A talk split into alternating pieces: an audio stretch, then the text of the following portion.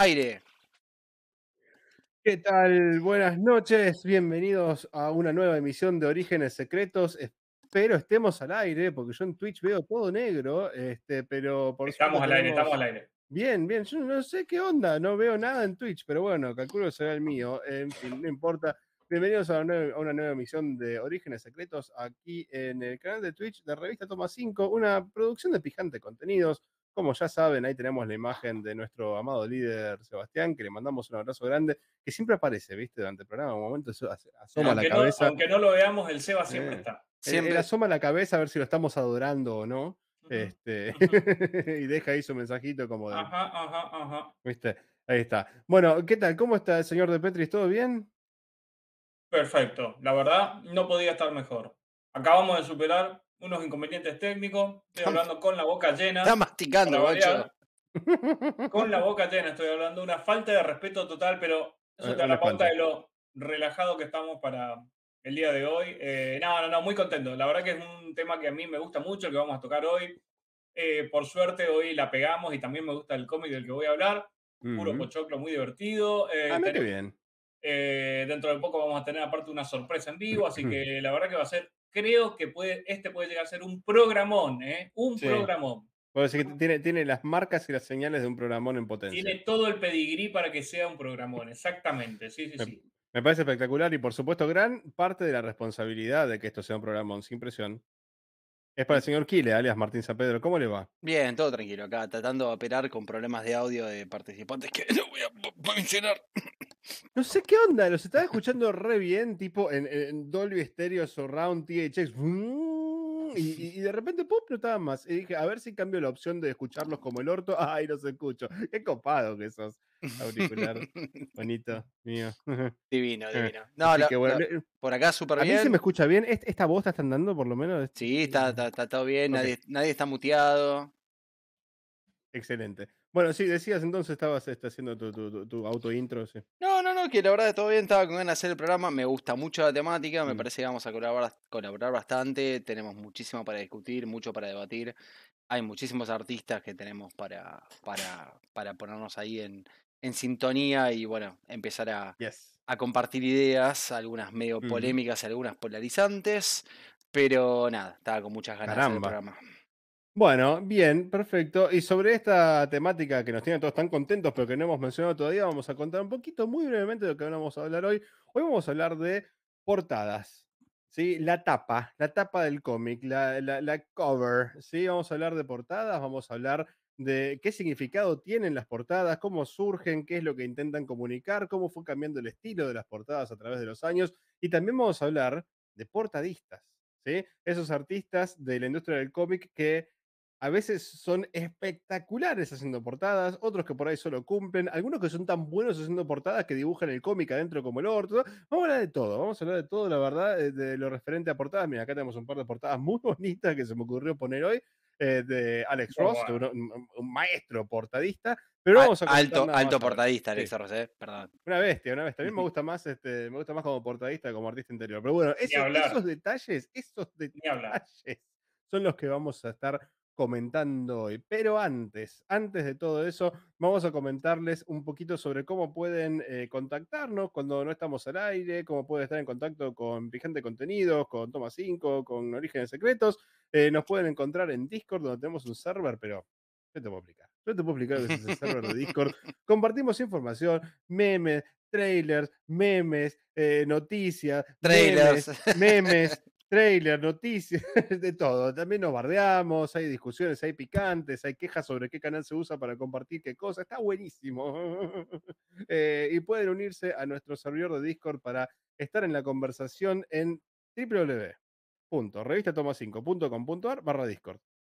¿Eh? Va de vuelta, revistatoma5.com.ar barra Discord. Y si escriben eso y no escriben el barra Discord, está todo bien, porque van a estar en la homepage de Revista Toma 5, que es una más, una página hermosa, llena de información, notas, reseñas, etcétera, etcétera, etcétera. Y aparte de eso, estamos en las redes sociales tradicionales.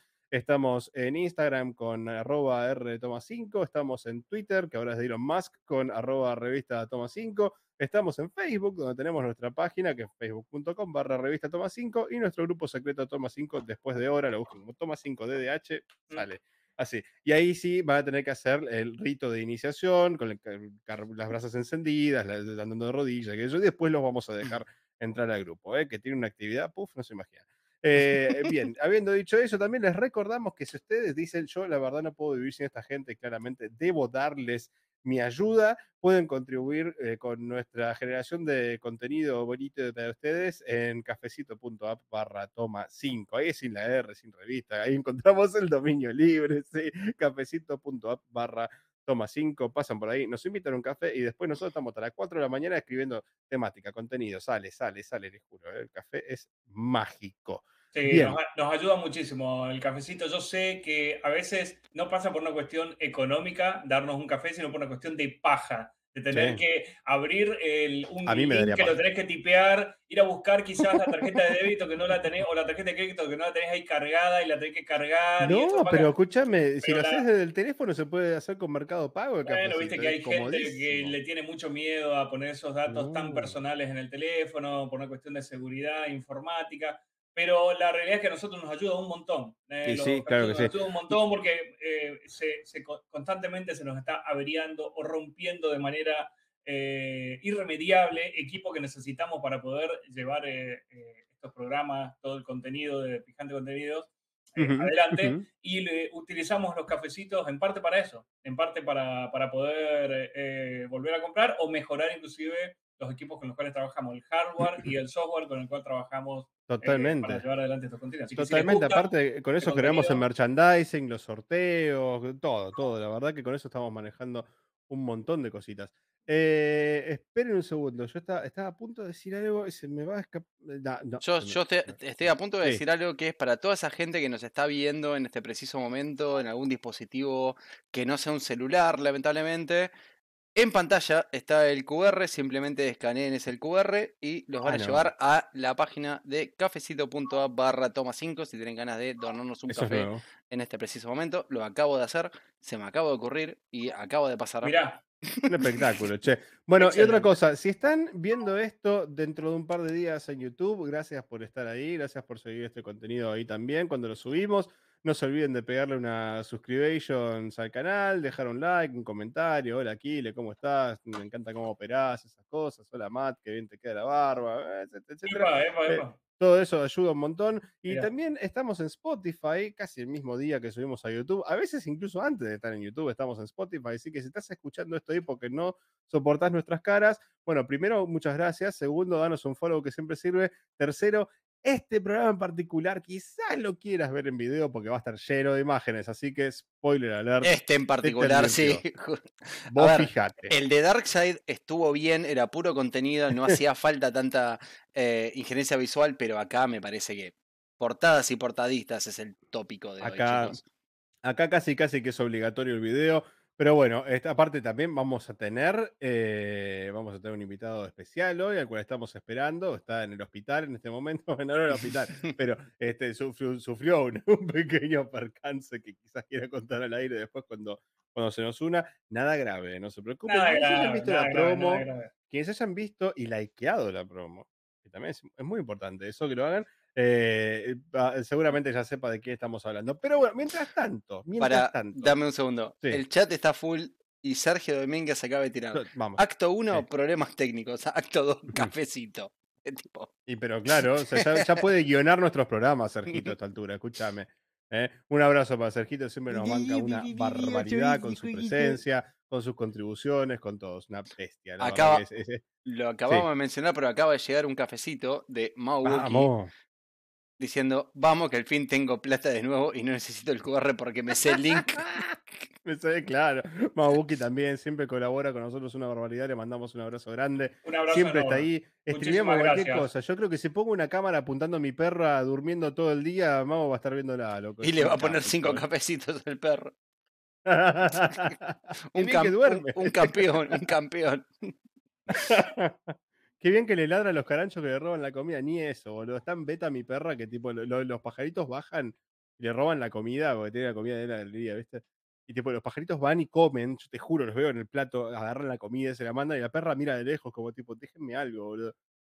¿Me entendés? Y no es que es chiquita, tiene el tamaño de un ovejero alemán, mi perra, es cagona y beta, nada más. Una ridícula. Pero bueno, en fin. Eh, bien, va- vamos a hablar de cosas más comiqueras, ¿no? Que, que mi perra. Este, que Ya que tenemos este programa, aprovechemos, digamos, ¿no? Claro. Ponele, Así que va- vamos a ir primero con una de nuestras, nuestras secciones chiqui- chiquititas, como para romper el hielo, empezar a charlar de cómics. Esta sección se llama Leímos un cómic. Nosotros siempre rompemos las pelotas para que lean Claro. un cómic, aunque sea uno, así que para dar el ejemplo, básicamente nosotros lo que hacemos en estos 15, 21 días entre programa y programa, perdón, estuve enfermo la semana La pasada. semana pasada eh, tuvimos, tuvimos sí. toda la intención de salir, el cuerpo tuyo no permitió que eso pudiera suceder. Pero Yo la venía- intención estaba, la preparación estaba, Sí. una preproducción inclusive del programa, o sea que ya estábamos encaminados, estábamos en Est- ruta. Estábamos en tan ruta. encaminados que Kile hasta creyó que ya habíamos hecho la promo cuando Y hablamos es que el sí, domingo. estábamos Claro. muy encaminados. Comenzamos el lunes, comenzamos el lunes de la semana pasada muy arriba y muy en preproducción, digamos, sí, estábamos sí, muy sí, sí. enfocados, muy encaminados, pero bueno. No, pero eh, nos agarramos una gripe violentísima primero mi señora la semana anterior. Cuando se terminó de curar ella, me la agarré yo. Que uno dice, uh, qué paja. Y cuando sos padre de dos, no, está bárbaro. Créeme, está, está bárbaro que uno de los dos esté sano, porque si no, ¿quién cuida a los pibes? Exacto. O sea, no. mi mujer durmió tres días de corrido, no podía comer. Hecha bolsa estaba. Yo tuve con fiebre, también un desastre. Pero bueno, en fin, ya estamos acá semi recuperados, así que vamos a hacer el programa. Y como decía, vamos a hacer esta sección que llamamos Leímos un cómic, donde damos el ejemplo, leemos aunque sea un cómic y venimos acá a contarles qué nos pareció con un veredicto final de leanlo o no leanlo. No Así léanlo, gramáticamente correcto. Y vamos a arrancar violentamente con el señor Matías de Petris, que estos días que pasaron leyó. Dark Knight of Steel. A la pelota. Exactamente, epa, se te escuchó, pero recontra fuerte. Este, Dark Knight of Steel. Dark Knight of Steel es un cómic que pertenece a este hermoso universo de DC Comics, que es Mm. el universo de los Elseworlds, ¿no? ¿Qué quiere decir esto para el que no haya escuchado programas anteriores nuestros y nunca haya oído hablar Despedida. de los Elseworlds dentro de DC Comics? Puede haber personas que vivan en un Tupperware y no sepan lo que es un Elseworld en DC Comics. Vamos a explicarlo ahora. ¿Qué es un Elseworld? Son historias que editores, guionistas y dibujantes imaginan para los personajes clásicos de DC Comics, circunscriptas en un universo paralelo, en un tiempo paralelo, en el cual pueden jugar con estos personajes y con eh, sus características, eh, partes, digamos, de la esencia que los componen, pueden mezclarlos pueden eh, utilizarlos de diferente manera. Eso es lo que hace el enorme y muy querido guionista Tom Taylor en esta maxi serie que va a contar con 12 números y por ahora hay 6 publicados, de los cuales yo leí 5, Mm. que tiene arte de eh, Yasmín Putri, que es un arte precioso y es una de las cosas. Es muy más- lindo, Matt, es más muy lindo, es muy más lindo. Es que este, mismo artista de la portada, mismo eh, artista Mismo interno. artista, mismo artista de la portada. eh, Divi- hay es, di- portada- es divino, man. El, el manejo de las sombras del chabón es honestamente envidiable, eh, es divino. eh, sí, Estamos hablando de. Obsidian, Bueno, ok. ¿no? Manejo de la sombra. Dale. Eh, dale. Puede- sí, sí, podría ser, podría ser. Sí, sí, sí, ¿cómo que no? Infinity. Este, bu- bueno, eh, luego, luego de este. Acá este tiran en el, perdóname, acá tiran en el chat, está Naruto abajo a la izquierda. Naruto. sí, sí, sí, sí, sí, sí, estuvo muy bien. Está, está muy Estuvo bien. Aprobado. ¿Quién fue? ¿Quién fue? Aprobado. Está Naruto, eh, Sergio Domínguez. Sergito, muy bien. Se ganó un Sergito. Eh, Jorge, Jorge George 84 dice, a los Elsewhere ahora los jóvenes le dicen non-canon. Claro, cuac. Cuac. A, a mí me gustaba mucho el tagline que tenía Elseworlds cuando, cuando, cuando el, el- el sello editorial estaba todavía eh, vigente y decía Elseworlds, que yo así gigante, donde las caras familiares ya no son familiares. Le ponía, ¿se acuerdan? Eh, una, Oh, una vez me acuerdo lo leí, fue como. uh, Very good. Muy soy una víctima del marketing, soy un boludo. No, no, no, pero está muy bien. Eh, tierras morirán, tierras vivirán y Oh. el mundo no volverá a ser. No, no, hay algunos. Basta, basta, me ¿Quién pongo mal. vigila a los vigilantes? Hay un montón de Bueno. frases, digamos, comerciales que, eh, que eran una locura. Matt, Sí. ¿leanlo Sí. o no leanlo? Pará, bueno, pará, vamos a hacer un. eh, no, no, está, nada bien, está bien. eh, vamos camino a eso. ¿De qué va eh, este cómic? Eh, Mm. Bruce Wayne y Kal-El son hermanos, ¿no? Son hermanos en este cómic, el cual está ambientado en una época medieval.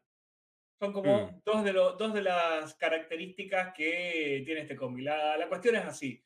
En este cómic, eh, Jor-El y su mujer viajaron con un retoño de Kal-El hacia el planeta Tierra, huyendo de la destrucción de Krypton. Llegaron a la Tierra los tres vivos. Se dieron cuenta de las capacidades que tenían ellos por encima de las capacidades del resto de los hombres. Y también se dieron cuenta de que eso podía llegar a ser a corto plazo un problema. Por Claro. lo cual comenzaron a reunir aliados, terminaron conformando un reino. Dentro de esos aliados se encuentra una pareja de la alta sociedad de este mundo medieval fantástico eh, de apellido Wayne, ¿no? Eh, que se terminaron haciendo muy amigos de los eh, de, de Jonathan y Lara y formaron parte, de, fueron como aliados, digamos, formaron parte de este reino. Este reino, lamentablemente, es un reino que, por supuesto, a medida que fue pasando el tiempo, comenzó a tener cierta risposidad con otros reinos, ¿no? Donde Sí. hay eh, otros personajes que son reconocibles dentro del universo de DC. La cuestión es que Y llega un viste cómo es la momento- gente feudal, ¿no? Llega un momento en el cual eh, ocurre un atentado. Thomas y Martha Wayne mueren en ese atentado, pero antes de morir le dejan al retoño Bruce a cargo de Jonathan y Martha Kent, por lo cual Bruce termina siendo hijo adoptivo de eh, Jonathan y Martha y termina criándose como hermano eh, de Ok. Kal-El. Ok. Ah, ok, ok. Son como, como eh, hermanastros, va. Hermanastros, exactamente. ok, a medida que va avanzando la miniserie, Mm. eh, este no es el único eh, detalle que llama la atención. No spoilers. Va a haber otros detalles que llaman la atención Man, que tienen alto que spoiler, ver, dale, lo veo venir, dale. que con- tienen que ver con Controlate, el, ori- Matt. el origen de Bruce. Mm. Tiene que ver con el origen de Bruce. ¿Viste? Cuando hay parejas que son amiguis, Polémico. muy, amiguis, polémico, polémico. Puede pasar, no sé, puede pasar. A veces no, puede pasar. Bueno, la realidad es que este, bueno, eh, co- como ya les he mencionado, es un cómic que está ambientado en el medioevo. Eso hace que, al menos a, a mí, me resulte muy disfrutable porque me gustan las historias que están ambientadas en el medioevo. Me gusta toda esta cuestión de brujería, capa y espada. eh, Sí. y la brujería capa y esca- espada cuando se la mezcla bien con personajes de Marvel o personajes de DC, a mí en particular me gusta mucho. Cuando lo hizo Gaiman en Marvel me gustó mucho. 1602. Sí. Exacto, me pareció que estaba muy bueno. Yo no digo que esto esté a la altura de lo que hizo Gaiman en Marvel, pero bueno, va camino a eso, porque si bien los personajes fuertes son eh, Bruce y Kal-El, Harley Quinn lamentablemente también es un personaje fuerte, pero bueno, eh, al parecer es muy difícil hacer hoy en día algo sin que Harley Quinn esté metida. Matías, Pero bueno. Matías, voy a cortar un Sí. toque tu imagen, pero seguí con tu con lo tuyo, ¿eh? porque tenemos algo Sí, que sí, está por pasando. supuesto, por supuesto. Este, bueno, la cuestión es que eh, es una serie, es una maxiserie que por ahora ya les digo, leí cinco números de seis, una maxiserie muy pochoclera, muy pochoclera. No, de, no le pidan peras al hormo, no le pidan intelectualidad a una serie como esta, pídanle que los entretenga y que los entretenga bien. Aparecen Sí. un montón de personajes de DC, personajes secundarios y personajes importantes que están eh, revisionados acá. Aparece, por supuesto, Diana, aparece, aparecen las Amazonas también. Mm. Tiene una relación súper fuerte con este reino y con esta familia. Y lo que pasa con este reino y, los, y otros reinos también es importante. Tiene un componente de política que es interesante también y que es muy importante. Hay atentados, hay, o sea, los Wayne no van a ser los únicos que van a morir culpa de un atentado. Hay un, hay, o sea, este reino realmente se está transformando en algo muy complicado para muchas personas y Tom Taylor sabe muchas veces pegarnos ahí donde más duele, en el corazoncito, porque sabe cuál es nuestro corazoncito, cómo late y qué cosas nos, gusta, nos gustaría ver en una historia como esta. Y Sí. el arte es precioso, por lo cual es una, una historia súper recomendada, es un enorme leanlo. Un enorme Leandlón, muy bien, muy bien, che, qué bueno. Y te digo una cosa, eh, está bueno esto, porque aparte, viste que t- Tom Taylor suele destacar más en cosas no canónicas, elsborderas, guatiferas, que en cosas dentro de Destaca, ¿eh? continuidad. Desta- destaca ahí. ¿eh? Ejemplo, Injustice, Deceased, que lo anunciaron, nadie dio un mango, yo incluido. Yo también, está bárbaro, está bárbaro Deceased. Yo decía, ay, Marvel bueno. son bien DC, ahora voy, ay, qué Oh. original Tom Taylor. lo- Y lo- encima lo- con ese ese nombre de pelotudo se creen que son graciosos. y- y- Es re bueno, la verdad, re bueno Deceased. Muy bueno. Muy bueno. Eh, ¿qué, qué más fue lo que hizo fuera de continuidad? No me acuerdo. Pero, y bueno, ahora esto, Dark Knights of Steel, la verdad que está muy bien. Eh, sin Eh, embargo, otras cosas que hizo dentro de continuidad fue como, eh, tipo, Nightwing está muy bonitamente dibujado, pero mataría que pase algo, ¿no? Ya van como 10 números de como. ¿Eh? Te Mirá. re agradezco, Bruno Redondo. Mirá, mirá la crítica que le acaba de Sí. tirar el señor Anay. Chicos, Sí, chicos, está medio heavy. Sí, chicos, con- ¿qué, qué es lo que pasó mientras estábamos charlando de Sí, exacto. ¿Por qué Eh, nos están interrumpiendo, Kile? ¿Qué pasa? ¿Eh? Discul- Disculpe que los interrumpa, pero tenemos una, una, visita inesperada acá, ¿Cómo? que en este preciso momento está en pantalla, así que por favor, muchísimas gracias. Javier, por estar con nosotros esta noche. Oh, pero ¿cómo Aguante. va, señor? ¿Cómo va? Se nos ¿Pero suma de forma? Inesperada y totalmente predecible el señor Sí.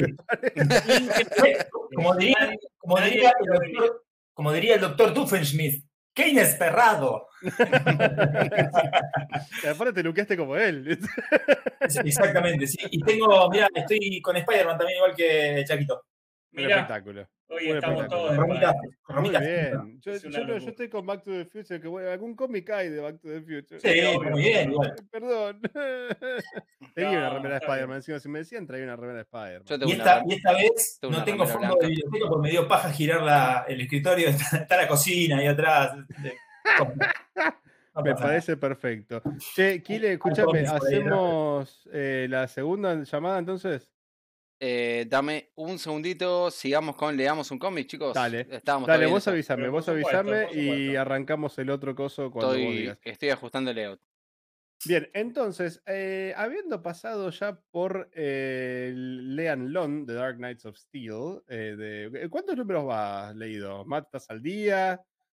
¿Qué onda? Sí, cinco. Eh, no, no, no estoy al día, me falta el último, me falta el sexto. Eh, salió O sea, ya, sexto ya salió, ya salió la mitad de la serie. La mitad de la salió serie mitad de la bien. serie, sí, sí, sí. Y va, no, va muy bien, va muy Bueno, bien. Yo es una de las cositas de DC que otra vez me tiene así al palo. Igual que Nightwing, que también es de Tom Taylor. una de las ¿En serio? que- sí, sí, quiero saber cómo viene. Pero ojo, eh, es algo muy distinto, Nightwing. Muy distinto. Es Esto es muy distinto, pochoclero, muy no está- pochoclero. Yo siento que no está pasando nada en Nightwing. Ha- Hace un montón de números que estamos todos como, "Mm, bueno, dale, ¿viste? O sea, ya, Va ya, lento, ¿qué- qué va lento, pero a mí me, me gusta cómo va Nightwing. Es que lo lento, sí, sí, va rebancamos lento, porque lo está dibujando Bruno Redondo de una forma absolutamente hermosa.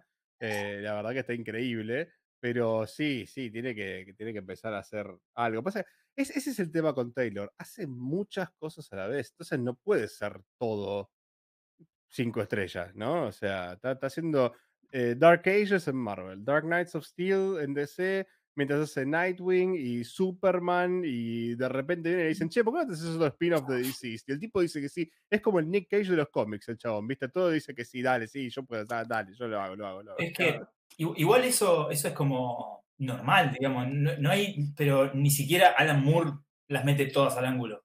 O sea, no, como por eso, y tampoco las hacía todas a la vez, ese es el tema. No, bueno, pero en su momento, viste que ha habido, hay, hay a veces guionistas pulpos que, que agarran cinco o seis series a la vez y, y- y no las meten todas al ángulo. No, no, no, es que es imposible. Es decir. Alguna va a sufrir.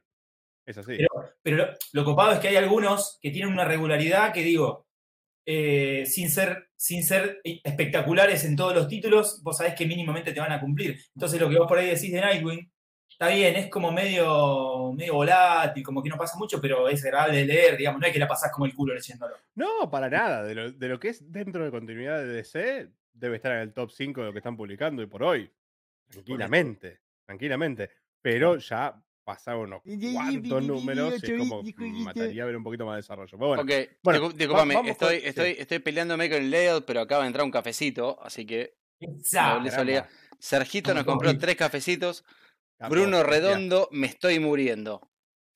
Se llama así, Se boludo. llama así el Se llama autor, Bruno el Redondo, autor en serio. español. No, eh, aparte redibuja, Sergito. Buscá Nightwing, Bruno Redondo en Google y mirá cómo te deja de reír, ¿eh? Así, Es el tipo crack, te compra instantáneamente, es una bestia, una bestia. Pero bueno, eh, yo también, yo también traje algo hoy, yo también traje algo hoy para que bien. leamos un cómic, yo también estuve leyendo, hice la tarea, me porté bien eh, y decidí mantenerme al día, ya que hasta le hemos dedicado un par de programas a, a especular, vaticinar y predecir lo peor, por supuesto, para, para estas cuestiones.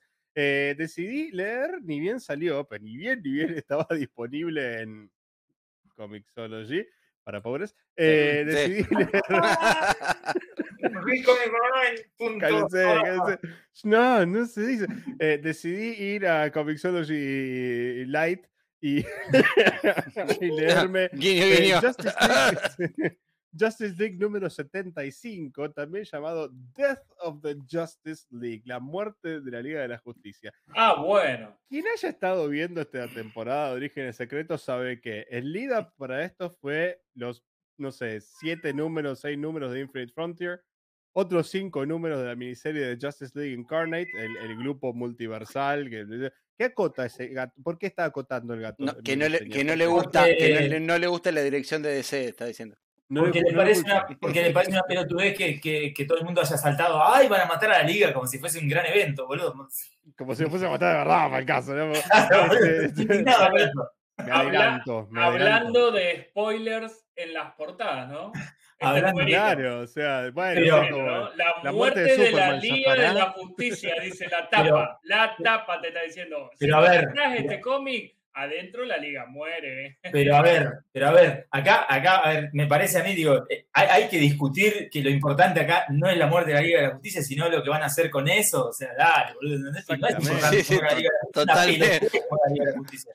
Que es como dice, miren chicos, nosotros podemos estar de acuerdo o no, nos puede caer mejor este pibe o no, pero Max Landis, cuando hizo el, el, este, la sátira esta de, de la muerte y el regreso de Superman, te puedes cagar de risa o no, te puede gustar lo que opina el pibe o no, no importa.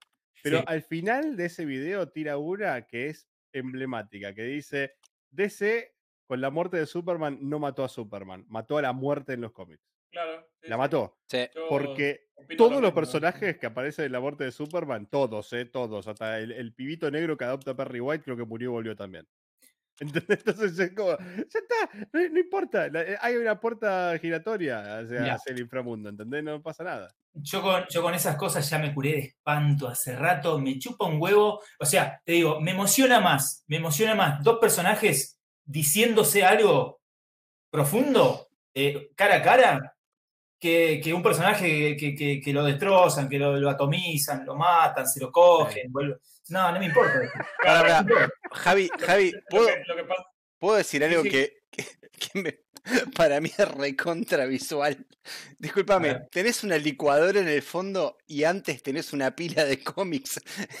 o sea, ¿qué onda? ¿Cortás, cortás lechuga y te lees un Gen 10? ¿Qué onda? Este, me, alimento, me alimento a base, hago una pulpa de cómics y, y agua y eh, me la mando. Es el desayuno, ¿viste? Rocky desayunaba huevos, el chabón No, desayuna. porque me mata. Está la botella de coca vacía, la licuadora y una pila de cómics. tipo, bueno. Sí, son, son cómics de símbolo que, que voy licuando y me la voy mandando. Qué malo está muy bien. eso. Bueno, vamos entonces a esto con el tema de Sí, el, el pero- Justice League número 75, que yo nos fuimos por las ramas bardeando vamos, lo que debe ser bardeado, lo que debe ser bardeado. el público Eh. quiere saber qué miembros de la Liga de la Justicia mueran en este número. Martín, Spoiler, spoiler. spoiler, a la mierda todo. spoiler. spoiler. Spoiler. Sí, A mí no- spoiler, spoiler. A mí no me parece, pero considerando que ya se sabe por el arte promocional. eh, Hemos, Bueno, hemos la hablado justo así. de esto, pero ¿Vos bueno. dale. que le vas a cagar la vida a alguien de los que está escuchando Origen la- Secreto en este la cuestión es este así. No. Infinite Frontier y Justice League Incarnate esencialmente lo que hacen es establecer un par de cuestiones que es que Barry Allen se perdió de vuelta del multiverso, Sí. porque es Barry Allen, y Porque, bueno, va, nada, era pon- jueves. Pon el GPS, que- boludo, dale. Apareció Paria, ¿se acuerdan de Paria? Volvió en forma de En forma de, villano. en forma de villano. Bueno, Paria volvió y ¿qué hizo? Final lo agarró Crisis Barry again, Allen, ¿no? lo sacó del multiverso y lo tiró en las ruinas del multiverso original, el que se hizo moco en la crisis, el cual ahora se llama Multiverso 2. No pregunten, No, no. ¡Qué locura! no pregunten. Es la crisis de la crisis. Paria creó un, un mundo o una versión de la Tierra donde todo es idílico, donde todo funciona y donde Barry vive con su familia, sus papás están vivos y fuera de la cárcel y qué Sí. sé yo. ¿verdad? Y Justice League Incarnate finalmente lo encuentra y Barry como lo saca a patadas y no se quiere ir, lógicamente, ¿no? Así que bueno, eh, queda establecido eso, que Barry queda perdido ahí y aparentemente la pivotal encontrarlo porque, no sé, le dé plata a a Batman, no sé. qué sé yo. Y...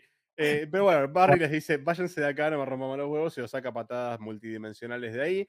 Y lo otro que queda establecido, y esto es medio una garcha realmente, es que hay un nuevo gran villano.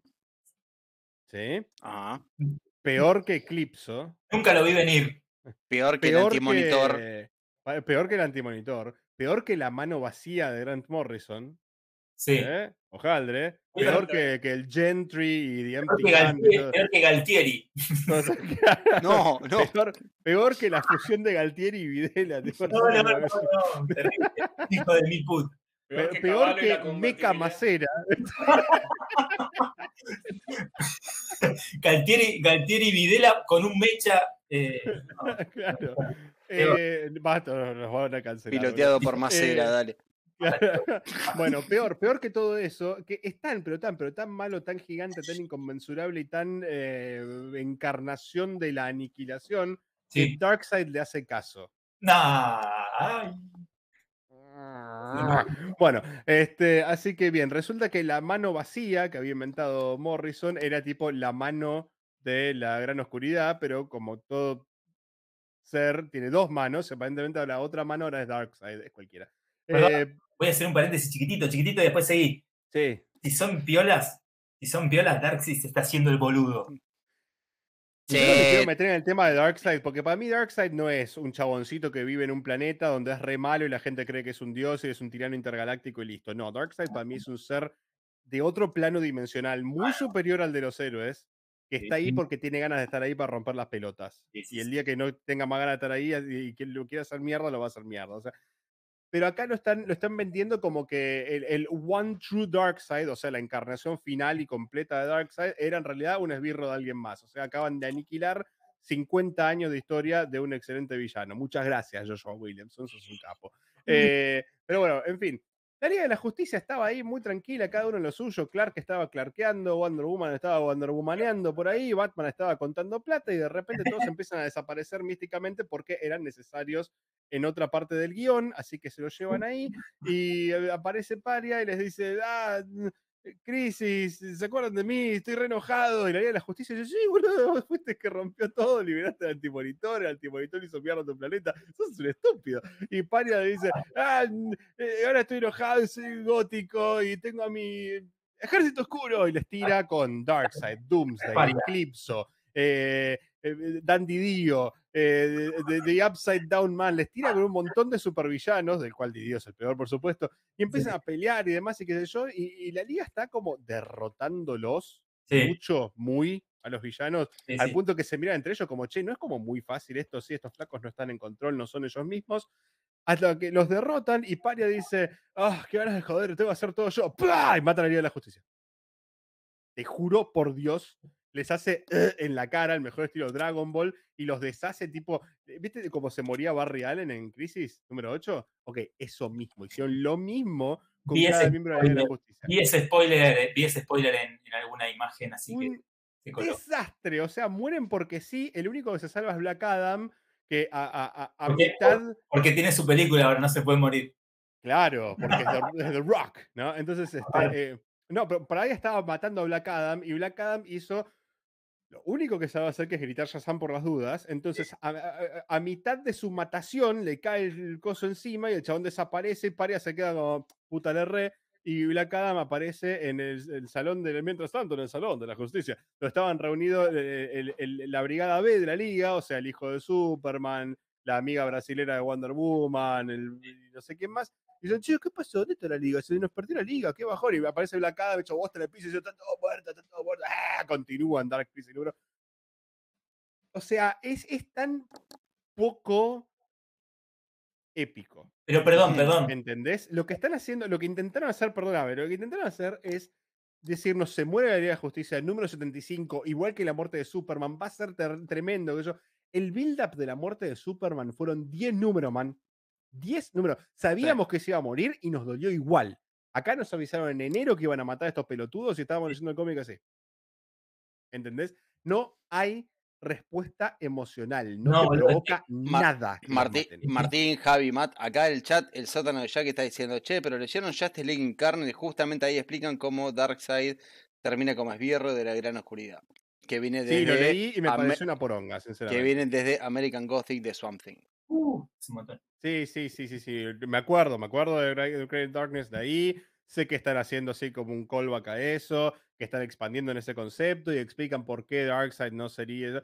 Pero a mí la verdad me parece una chotada. Para mí eh, eh, Darkseid es el verdadero villano final del universo DC. Y esto de que estén cada dos años creando un ser cósmico un poco más alto que el anterior para hacer un villano nuevo, a mí me parece una chotada atómica. ¿no? Pero es que es la gran shonen, boludo. O sea, lo tienen que hacer, no hay otra. ¿De qué otra manera seguís contando historias que a la altura? O sea, es imposible. Eh, mira, Morrison lo hizo con Final Crisis. Será lo que será, te puede gustar o no te puede gustar, pero la realidad es que el chabón agarró al Darkseid que teníamos, Sí. le pegó un giro conceptual importante que venía Sí. ya desde años sembrándolo, incluso con Seven Soldiers y qué sé yo. Sí, La una re historia de Darkseid el chabón ahí. No, la cagada de, de Final Crisis es que es tan Morrison, boludo, que, que deja fuera un montón de gente. Sí, sea, sí. Está, está bien, digo, o sea, este, está, digo, está bien, pero deja fuera un montón de gente. Esa es la cagada.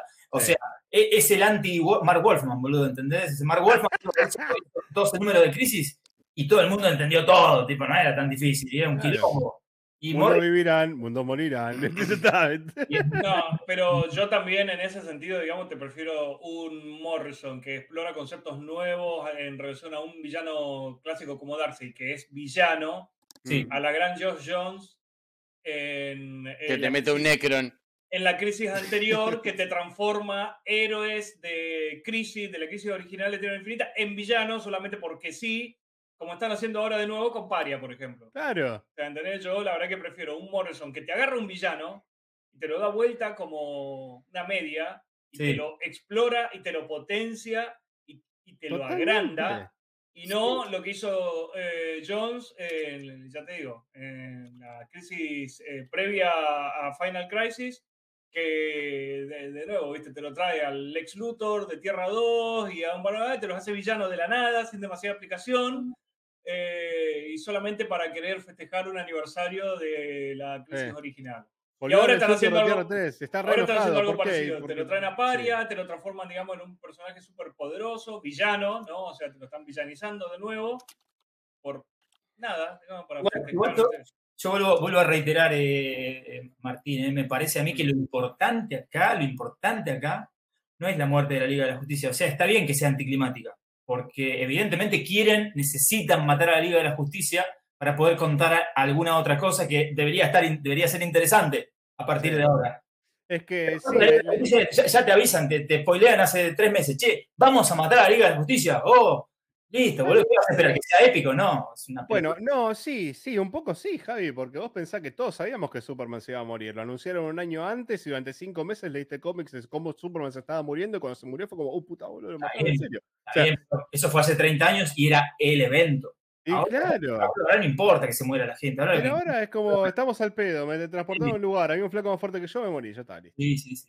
Todo en 20 páginas. Evidentemente necesita poronga, boludo. construir algo a partir de eso. Es- ese es su punto, eh, esa es la base, digamos, ahí está el piso. El piso es la muerte de la Liga de la Justicia. Bueno, Bien. pasamos a la muerte, listo, chao. Ahora, ahora debería ser interesante lo que viene. Si no, es una chotada. Sí, pero bueno, en fin, la verdad, a ver, yo, yo la ver- no, no quedé para nada contento con este número. Sin embargo, no les voy a decir no leanlo. Leanlo sabiendo que viene algo después, Claro. sabiendo que esto es, es meramente un preámbulo, un prólogo de otra cosa. Pero yo creo que eh, deberían haber hecho un prólogo con algo un poquitito más recatado, con algo menos merecedor de publicidad, con un título un toque más chico. El, sea, el desmayamiento. Infinite- a, a ver, Infinite Frontier y Sí. esta otra cosa, Justice Incarnate, Sí. como, como camino hacia Dark Crisis, estuvieron bastante bien. Estuvieron bien. Este número en el medio para mí estuvo de más. No, no, no, no, no entiendo para qué. O sea, podrían haber hecho lo mismo con Justice League Incarnate y que la Liga de la Justicia diga, oh puta, mataron a nuestros duplicados multiversales, que tipo President Superman solito, la verdad que es bastante, bastante grosso. ¿Qué pasó? ¿Me entendés? Para mí fue, fue innecesario. Léanlo sabiendo que es parte de algo más y listo. Pero no, no es un gran cómic, definitivamente no. Oh, Me, me enojé, me enojé, viejo. Es que, ¿sabes qué? Cerramos esta sección acá, eh, porque acá eh, por, por cucara- cucaracha me están diciendo que lo debatimos Pero bastante ¿qui- esto. ¿Kile, Vale. leíste algo? No, Sí. sí, no. Sí, yo leí algo, pasa que me dejaron poco tiempo, así que. Ay, Kile, se No, se como les dije, como les dije en el chat de, de preproducción, yo volví a un viejo amor, ¿ok? Eh, estoy con un Pero estás casado, Kile, ¿qué te pasa? Calmate un poco. Ah, Este, Calmate un poco. este amor es mu- mucho anterior a mi esposa. Que de hecho, hoy es mi aniversario y de-. ¡Eh! ¡Felicitaciones! hace- hoy, hoy hace cinco años me casé. eh, y Hoy hace 69 años mi padre había nacido, así Y- que ya sé que para el cumpleaños de mi viejo es tu aniversario Y- casado. Muy bueno. Tuve, tuve, tuve una conversación acerca de. Hoy es nuestro aniversario. Sí, hoy tengo un podcast. Eh, fue difícil de ganar, pero bueno, la gané claramente. Así que volví a un viejo amor de los cómics. Lo voy a poner en pantalla. Gente, volví a Spawn. Todd McFarlane, algo predigerido, es básicamente lo que yo considero el Michael Bay de los cómics. Eh, Ah. Los primeros 50 números de Spawn están eh, diseñados para ser muy fáciles de leer. Gente, si tienen ganas de leer algo que está bueno, tiene una buena historia, tienen ganas de, leer la historia de Al Simmons, que para mí me parece está muy buena. Más adelante sí se fue al pasto, se metió, como habló Javi en un momento, multiversal, de que sí tenés el cielo y el infierno, y tenés los spin-offs, y después tenés otro tipo de, de, de- de- cómics que son tie-ins y las versiones anteriores, etcétera, etcétera, No importa. Si vos arrancás de Spawn número uno, automáticamente en página 3 ya tenés una in- escena innecesaria de violencia que está muy bien y está perfecto y perfectamente justificada. Eh, algo que me pareció muy copado, que no lo vi en otros cómics, es por cómo es la historia de este Al Simmons, que cuento así súper rápido, es una persona que se murió, le vendió su alma al- a un diablo, a Malevolgia, volvió a la? Tierra y tiene un contador de poder. Entonces, él cada vez que usa los poderes, el contador va bajando. Y una vez que llega a cero, él va a ser el comandante del ejército del infierno contra el cielo. Chango. Entonces, cada vez que él usa los poderes, en el cómic tenés el contador. Y es consistente a través de los números. Y está muy bueno porque él es como que al principio es muy cabeza y lo usa para cualquier boludez.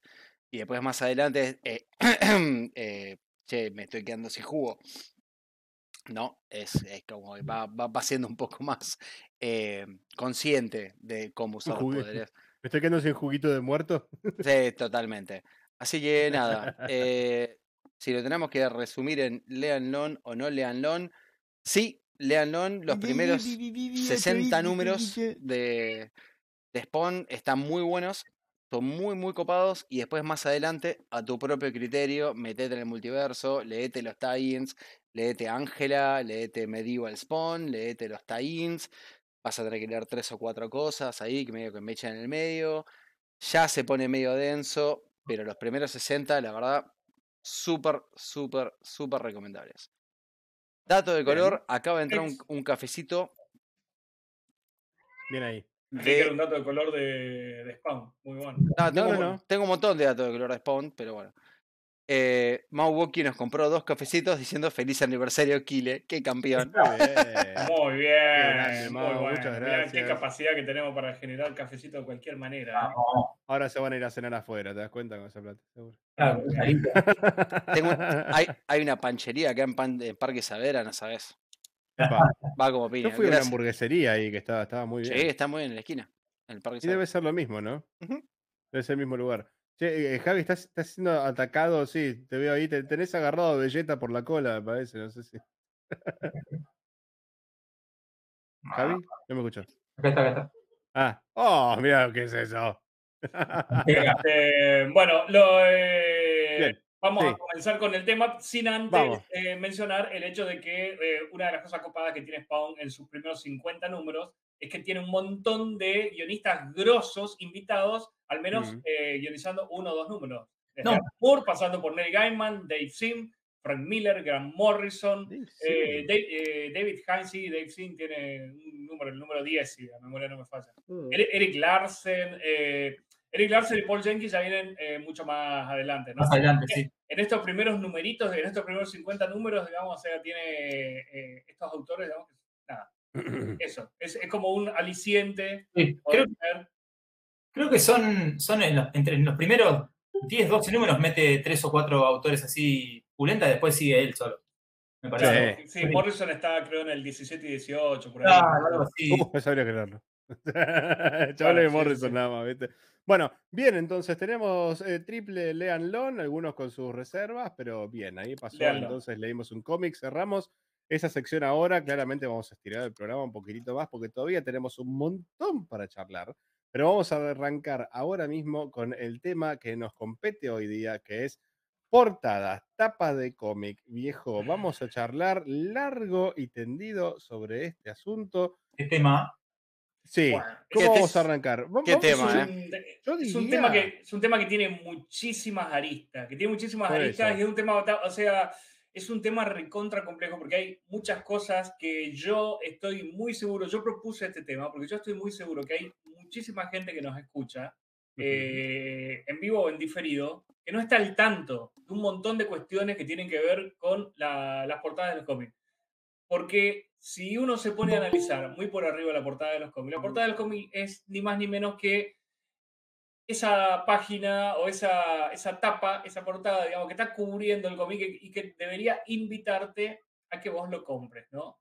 Que tendría que tener alguna escena eh, que represente de alguna forma, que sea un resumen o que sea un momento climático de la historia que hay adentro, con eh, el diseño gráfico que rodea esa escena, que tiene que ver, digamos, con el diseño de la editorial, el diseño del cómic, el diseño del logo, del nombre del cómic, eh, la numeración y no mucho más, ¿no? O sea, y listo, medio que es como que supuestamente, para el que no conoce la industria, para el que no conoce el medio, no hay mucho más después de lo que acabo de describir. Es eso, la portada de un cómic que es, y es la tapa del cómic, es lo que te tiene que incentivar para que vos vayas y lo leas. ¿eh? Obviamente tiene que ser importante, tiene que estar bien dibujada, porque va a estar ahí en las bateas, ya sea de una comiquería o de un kiosco, entonces tiene que llamar la atención, tiene que llamar la atención de lejos, de hecho. No puede tener el mismo nivel de lectura que tiene el cómic per se. Tiene que ser algún tipo de figura, algún tipo de diseño de ilustración que se pueda ver a unos 3 o 4 metros de distancia y que uno la pueda reconocer. El logo también tiene que ayudar para eso. Sí, es verdad, todas esas cosas son verdad, es cierto. Eh, Sí. por supuesto que alguien que ilustra una portada de un cómic debería, debería, no siempre lo tiene, pero debería tener en cuenta todas esas características, ¿no? Sin Pasa que embargo, esas cosas hay- que uno que es como que absorbe de una forma más eh, eh, pasiva, ¿no? Porque justamente Claro, sí, el- el- exacto. la- lo primero que vamos a comentar sobre las portadas es lo, lo que son, que es el, el principal motor de venta del cómic. O sea, pensemos de vuelta, al final de la década del 30, años 40, la guita en Estados Unidos escaseaba, venían de la Gran Depresión, estaban todos cagados de hambre y de repente cómics. Una forma de entretenimiento barata, pero que decimos que salía tipo meros centavos, chelines, te diría que salía, ¿sí? Y la onda era capturar la atención del potencial lector. Vos tenías que pasar por delante del kiosco de revista, que en aquella época se vendían los cómics en los kioscos de revistas en Estados Unidos, y decir, wow, ¿qué es eso? ¿Qué es ese tipo con una capa roja y un traje azul y colores brillantes que está levantando un auto por arriba de su cabeza con las manos desnudas y estrolándolo contra una pared? Ya está, necesito tenerlo. Y se llama Action Comics, o sea, tiene acción. ¿entendés? Pero todo, todo ese proceso que, que haces en tu cabeza es muy subliminal, especialmente si sos un pibe de entre 8 y 12 años, que era el público al que estaba targeteado el, el asunto en un principio, ¿verdad? Pero, pero sí, o sea, ti- tienen un nivel de cuidado y de detalle enorme, porque es lo que la, la portada es lo que vende el cómic. Tiene Sí. que ser eso. Sí, sí, sí. Sí, además es un tema altamente histórico, como dijiste vos. Es cuando estabas así paseando y de repente ves un tipo levantando un bondi o un auto o lo que sea, decís, a ver, ¿de qué trata esto? Y no era caro en su momento, era, era No. bastante económico, entonces no te costaba nada comprarte quizás ese cómic que ahora vale 14 palos. ¿Entendés? claro. Sí. Bueno, hay, una- hay una cuestión dentro de lo que tiene que ver con lo que son herramientas para poder vender este cómic que, eh, que tiene que ver directamente con las portadas. Y se caracteriza las portadas, digamos, si nosotros vamos a establecer que eh, el cómic superhéroe con más que mal que mal comienza con la Action Comic número uno de Superman, 1938. Bueno, de ahí en adelante, los primeros, los siguientes 30 años eh, posteriores a este primer cómic, la gran mayoría de las portadas eh, de DC, más que nada, porque, bueno, en Marvel en estos primeros 30 años, desde que salió la Action Comic número uno, no tuvo tanta participación en esta guerra entre Marvel y DC, no tuvo tanta participación. Marvel comienza a ponerse serio con esta batalla la década del 60, eh, no, en la década del 40. Exacto. Eh, bueno, estos primeros 20, 30 años entonces están caracterizados por portadas en las cuales, en la gran mayoría de los casos, o se exagera lo que sucede en el interior o incluso se llega a mentir de manera descarada, descarada, al punto tal en el que ves puntualmente una escena que no la vas a encontrar bajo ningún punto de vista dentro del cómic. Vas a encontrar quizás algo que remita a esa portada y a veces de manera muy remota, ¿eh? muy remota. claro. O sea, en la portada de una Action Comic podías encontrar a Superman tras vestido y adentro nunca lo ibas a ver ponerse tacos y un vestido. una peluquita, lo sumo. Total, total. La peluquita, lo sumo. O sea, era ese nivel de exageración. Porque lo Pero que porque ten- importaba tenías era que vender el producto. El fucking cómic, claro, y venderlo por encima del resto. Entonces, Sí. es como que los escrúpulos a la hora de engañar al lector, nada, qué escrúpulos, pero chupala, al carajo. O sea, tenías ese, ese nivel de que yo ni siquiera, eh, digo, hoy en día lo vemos y lo vemos como eh, medio avasallante a ese tema. También vemos otras cosas eh, avasallantes. El tema, Claro, por ejemplo, los artilugios, los artilugios cambiaron, pero sigue siendo más o menos lo mismo. ¿eh? Sí, Pero- hay, pero hay- que- hay una cuestión muy de la época también que tiene que ver, por ejemplo, con globos de texto. Enormes globos de texto, o sea, muchos diálogos en esos primeros Sí. 30 años. Sí, pero porque les pagaban por palabra, pobrecitos. Estaban cagados de hambre los escritores. Gile, Y- escúchame, estamos Y a veces compartiendo- había... Eh, no, cuando vos me digas, ¿eh? Ya está listo, ¿eh? Desde que te llamé, que ya está. Mirá, ahí lo tenés en pantalla. Está el señor Martín Fernández Varela remoto, está controlando el stream Ah, de muy mi bien, PC.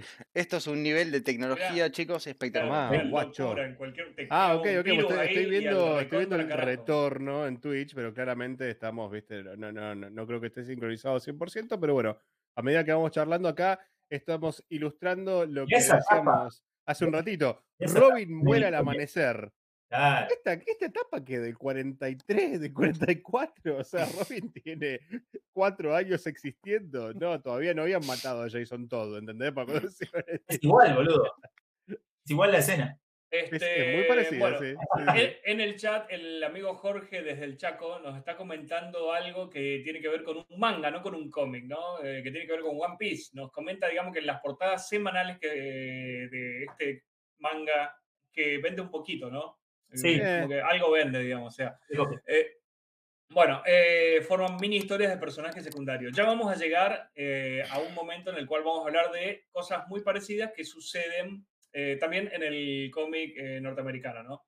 Pero a mí, para, para más o menos comenzar, me parecía, para comenzar con el tema, me parecía muy importante señalar esto, señalar el hecho de que si bien la portada antes, durante y hoy y a futuro también siempre va a servir para vender el cómic, se ha utilizado de distintas maneras y se han utilizado diferentes mecanismos en lo que tiene que ver con el comic book norteamericano, sobre todo, que es el que más, del cual más vamos a hablar, sí. para poder vender eh, este cómic. En esos primeros 30 años posteriores a la Action Comic número uno, creo que estas eran una de las cosas que más llamaban la atención. No era el único mecanismo, había otros mecanismos que se fueron imponiendo un poquitito en la década del 80, década del 90 y que comenzaron Sí, a transformarse, falta, digamos, en algo muy abusivo y muy eh, despreciable por parte de muchos de nosotros que en esa época ni existían o que en esa época todavía no se tenían demasiado en consideración o que las editoriales no se animaban a invertir tanto quizás en ese época, pero bueno, tenían estos, este tipo de Sí. recursos que eh, al menos a nosotros hoy, con eh, 80 años, 60, 70 años de distancia, Hablas por época, 40. nos llama muy, eh, bueno, pero hoy, digo hoy, hoy ya, en este momento, ¿no?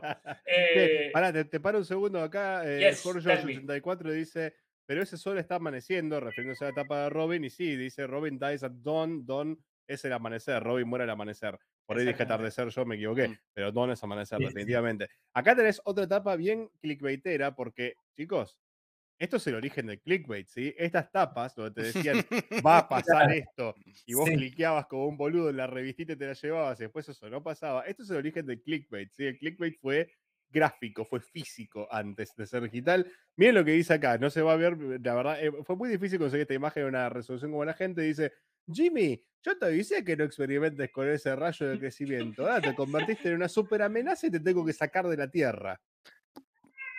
O sea, este bueno. cómic, por Hasta- su tapa, Hasta el gato de Matt no aprueba, ¿eh? Hasta el gato de Claro, Matt. dijo miau, boludo. No, dale. no, creo que, Eh, creo que eh, fue el gato de Javi, no fue el mío. ¿eh? Pues peor todavía, porque encima, viste, tiene pinta como de no bullshit el gato de Javi. Pero escuchame una cosa, este cómic me está tratando de hacer creer que Superman va a sacar a Jimmy Olsen de la Tierra, ¿entendés? Al carajo. Adiós, no va Jimmy a ocurrir Olsen. eso. Es, es el último número de Jimmy Olsen, básicamente, ¿no? O sea, estamos por leer eso. el último- O sea, eh, de hecho se llama Superman Pal Jimmy Olsen. O sea, es el último número de esta Claro. revista, claramente. Voy y la compro. No, después se llama Jimmy Olsen solo, deja de ser amigo de Superman. Muy bueno, exactamente. carate esta, mirá, mirá, mirá. abajo Robin, te vas para abajo, desde ahora trabajo solo. dice. ¡Oh, no! ¡Se me cayó! ¡Lo tiro al carajo! Pero mandar una carta de documento, hijo de puta. Pero Batman, ¿vos sabés que es un menor ese Robin? ¿Qué estás haciendo? Todo mal. No, no, no, no, no, es increíble. Ma- Eh, eh, tengo- esta, tengo esta etapa, perdón, esta etapa es, es tipo recursos humanos está por allá. Es No, no. Sí, ¿no? Está, está Alfred adentro del faro diciendo, negro, te fuiste a la mierda. Sí. Y carate esta, esta es de Flash, y dice, detente, no, no te saltees este número, mi vida depende de ello. O sea, bueno hablándole al lector directamente. el- Y lo más- Rompiendo la cuarta ¿no? pared Es antes más- de que Morrison lo hiciera. Tomá para vos, Morrison, en tu cara, Gil. Multiversity, bueno. mis polainas, mirá lo que es esto. Lo más claro. clickbaitero que hay ever, eh, perdón. Antes de que lo hiciera John Byrne con She-Hulk en Marvel, en los Pero, 80. a ver, Tomá, escuchame, Byrne, Este, este cómic debe ser que del 60 y pico, ¿sí? De Flash, ponele que... fi- Ahí, no, mira, dice agosto número 163, del volumen 2, 2 de Flash, Creo haciendo la cuenta rápida tiene que ser a mediados de los 60, ¿sí? O fines de los 60, más Sí, que eso no puede ser. A ojo, 60 y algo. Entonces, seguimos con tapa clickbaitera, ¿sí? Pero esta vez, en lugar de, no sé, oh, Jimmy, te convertiste en un porcoespín humano y ahora vas a tener que vivir en el infierno para siempre. No, no están mintiéndose entre los personajes. Acá tenemos al personaje central del cómic mintiéndole al potencial comprador de la revista. Porque obviamente Barry no se va a morir hasta 1986, como todo el mundo sabe. Así que, ¿entendés? Y Barry también sabía, porque sabía viajar en el tiempo. Así que, ¿eh? Alta mentira, guacho. Muy buena igual la tapa, boludo. Es un tapón. Es, buena etapa, es buena etapa. Buena. Buena, buena, buena. Es buena etapa también. ¿no? También. No Y mira, una más que no quería mostrar, etapa, así a que ver, no tengo una de las tantas carreras entre Superman y Flash. El tema es, de las cuatro, vamos a poner tres, de las tres carreras originales de Superman y Flash, que son las tres antes de Crisis en Tierras Infinitas, Obvio. ninguno de los dos ganó ninguna. Así que esta etapa está mintiendo. Porque acá Flash dice, ay, Superman, me rindo, no te puedo vencer. Y Superman le dice, ah, finalmente tenés que admitir que no sos el hombre más rápido con vida. Flash, mm, Mm. guacho. Y es mentira, porque termina en empate la carrera. Claro. de puta. Ca- Cabe aclarar que eso era como un eh, una- un eslogan, una frase de entrada que tenía Flash en su propio título, ¿no? Cada vez que empezaba Sí. la historia eh, se hacía una referencia a el Fastest Man Alive, ¿no? Claro, que, que la hacen hasta en la serie. O sea, te podría Claro, escuchar a Grant Gustin decir que es el tipo más rápido con vida. En, en la Claro, generalmente lo hacía en primera persona, si no era Barry, era Wally. en el cómic. Con la gran diferencia de cuando lo dice Wally, sí es verdad. Oh. Oh, Vos, polémico, vos- vos me estás diciendo que los, o sea, básicamente la Silver Age es la era más, click, más clickbaitera en tapas que hay. Y sí. Me arriesgo sí, a decir que sí. Me arriesgo a decir sí, que sí. sí, porque lo que, lo que viene, eh, podemos dar un salto con respecto a esto, pero seguir en el mismo tema, que es justamente Pero ¿cómo no? buscar métodos eh, para eh, aumentar la cantidad de ventas sobre ese cómic puntual. ¿no? Hay características eh, que se han, fue- se han impuesto de a poquito y en un momento dado terminaron avasallándonos a nosotros, que tienen que ver con confeccionar portadas eh, con cuestiones que, por ejemplo, pueden ser, eh, no sé, hologramas, eh, eh, eh, alguna decoración, un, eh, un calado en la portada y hay dos portadas y Un una corpiño calada calado. encima, encima de la otra. Exacto, también. Un corpiño calado. Eh, o, o lo, que- o lo que me parece lo peor de todo, ¿no? Eh, portadas limitadas, o sea, eh, se saca una portada que tiene un número limitado de, de ediciones y por lo tanto ese cómic va- de copias y por lo tanto ese- ese cómic va a valer un montón, o portadas múltiples.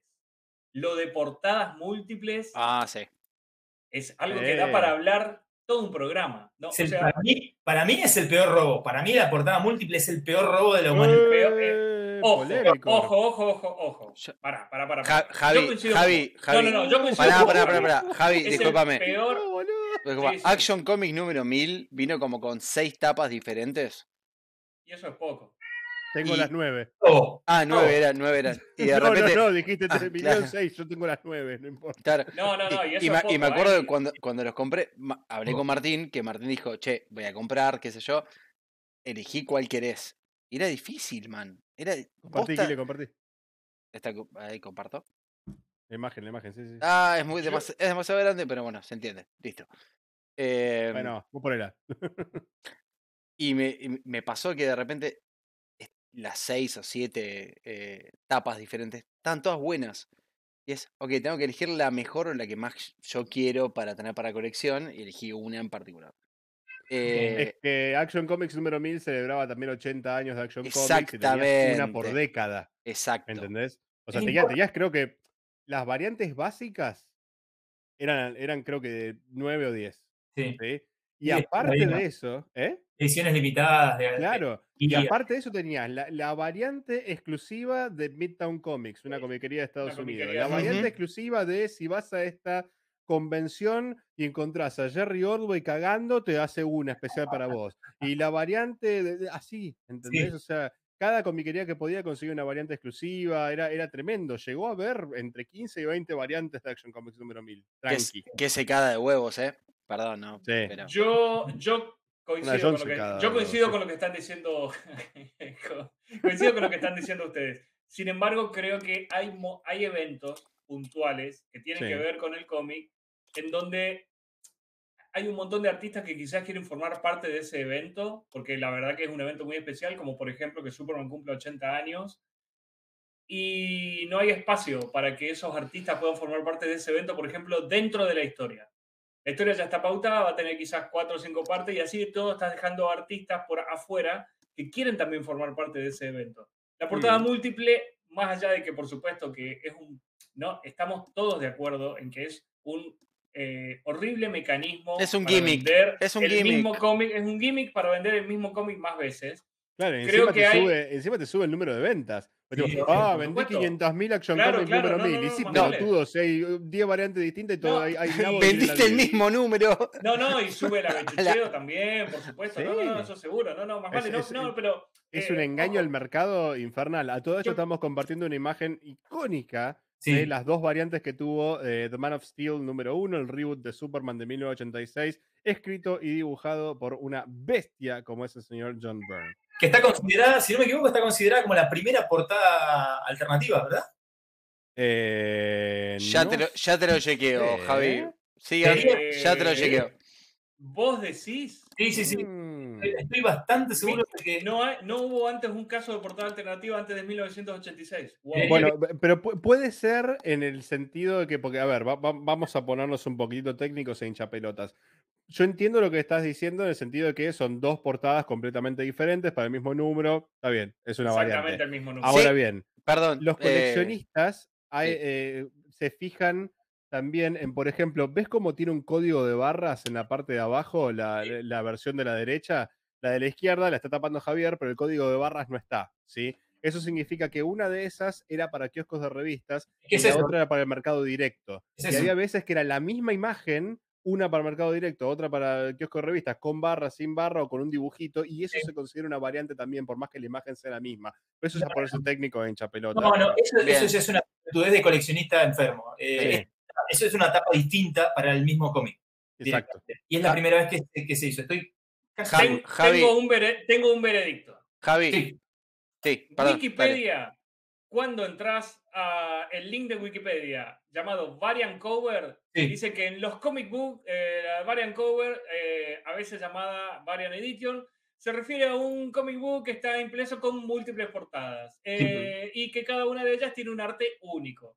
El Sí, claro. eh, primer comic book que tuvo esta, contó con esta característica es el primer número de la miniserie de 1986 de Man of Steel, que contó con dos portadas distintas, eh, ambas hechas por el artista John Byrne. Bueno, Sí, yo, fui un Así yo fui poquito más profundo y encontré un libro de Brian Cronin que escribió en el 2008 acerca de las tapas de los cómics y en el libro mismo que se llama Preguntas de cómic respondidas. Dice Ujú. que la primera toma. tapa múltiple que tuvo un cómic en la historia de los cómics es ese mismo. Así que, Así sí. que eh, acá tenemos entonces una larga lista de achievements, pero Sí. básicamente lo que están viendo es a John Byrne yéndose de Marvel a DC después de una excelente carrera en Fantastic Four, y en X-Men, en She-Hulk y qué sé yo, a rebotear a Superman con el mejor origen de Superman al día de hoy y con la primera variante en la etapa de cómic de historia. porque El tipo está en happy por el living, loco. Sí, es sí, tremendo, sí, es tremendo, Sí, sí, tremendo, tremendo, tremendo. tremendo. Este, bueno, la realidad es que eh, esto, en ese momento, fue precioso, fue, fue hermoso, fue muy lindo. La, hay algo muy loco y es que estas dos portadas múltiples están hechas por el mismo autor, el mismo artista, que es el autor, por cierto, digamos, de la obra completa. Sí. Es ca- casi un autor integral porque hace guion y dibujo, las tintas las hará otro y los colores también, pero bueno, claro, es, es casi un autor integral. Lo cierto es que la gracia en general de las portadas múltiples, cuando fue pasando el tiempo y esto se terminó transformando en un, eh, en un hábito desagradable para muchos de nosotros, bastante agradable para los coleccionistas Sí. y para los avechucheros. Y para los La- editoriales, boludo. Exacto, y para las editoriales la gracia es que cada una de las portadas esté hecha por un autor, por un artista diferente. ¿no? Claro. Eh, en eso O- consistía. o- por eso o- yo o- hablaba, digamos, de que... O con un estilo diferente, Matt. Se- eh, mm, ah, uf, eh, puede ser, puede Ah, ser. ya. Eh, no, no, no, estoy pensando, claro, eh, porque el mismo autor que haga con estilos distintos, digamos, en el sentido de que la resuelve a una con, eh, con colores planos y a la otra con colores así tipo pastel o qué sé yo. Sí, sí, sí, puede ser, entiendo eh, eso. O, o que también, digamos, se trabaje con portadas en donde, no sé, sean los personajes en el medioevo o en la prehistoria y otro. Pero sí, sí, claro. Eh, la, la idea un poco es esa, la idea es entregar eh, básicamente eso, o sea que autores y artistas puedan todos participar. Por eso yo decía, digamos, de que si bien yo estoy de acuerdo con ustedes en este término, en el, ter- en el término, digamos, de que es eh, algo desdeñable, tiene ese tema de que le das la oportunidad a algunos autores de poder participar de alguna manera de un evento que de, de alguna forma lo- los aúna a los personajes, a los autores Claro. estos, ¿no? Es O una sea, manera muy romántica de verla y me encanta, pero Sí, sí. sí. Difícil. Mira, ahí estoy compartiendo eh, otro caso emblemático de sacamos el Oh, mismo cómic con 56 tapas acá se fue a la distintas. mierda todo. ¿Lo Acá se fue a la mierda todo. Acá se fue a mierda todo. Acá es cuando Jim Lee agarró X-Men, sale X-Men número uno, Jim Lee hace cuatro portadas que se podían combinar en una sola imagen, con lo cual el incentivo para comprarte las cuatro variantes era aún mayor, porque Sí. el dibujito, men, ¿entendés? Igual, Sí. yo voy a decir una, una sola cosa. Esta es la, la mejor época de Jim Lee, sin dudas. Realmente es, Claramente. es fantástica esta portada. Eh, es muy loco como, o sea, a, a mí no se me cruza por la cabeza cómo alguien, si tuviese que comprar una sola, se compraría la tapa con Magneto Beast solo. Storm.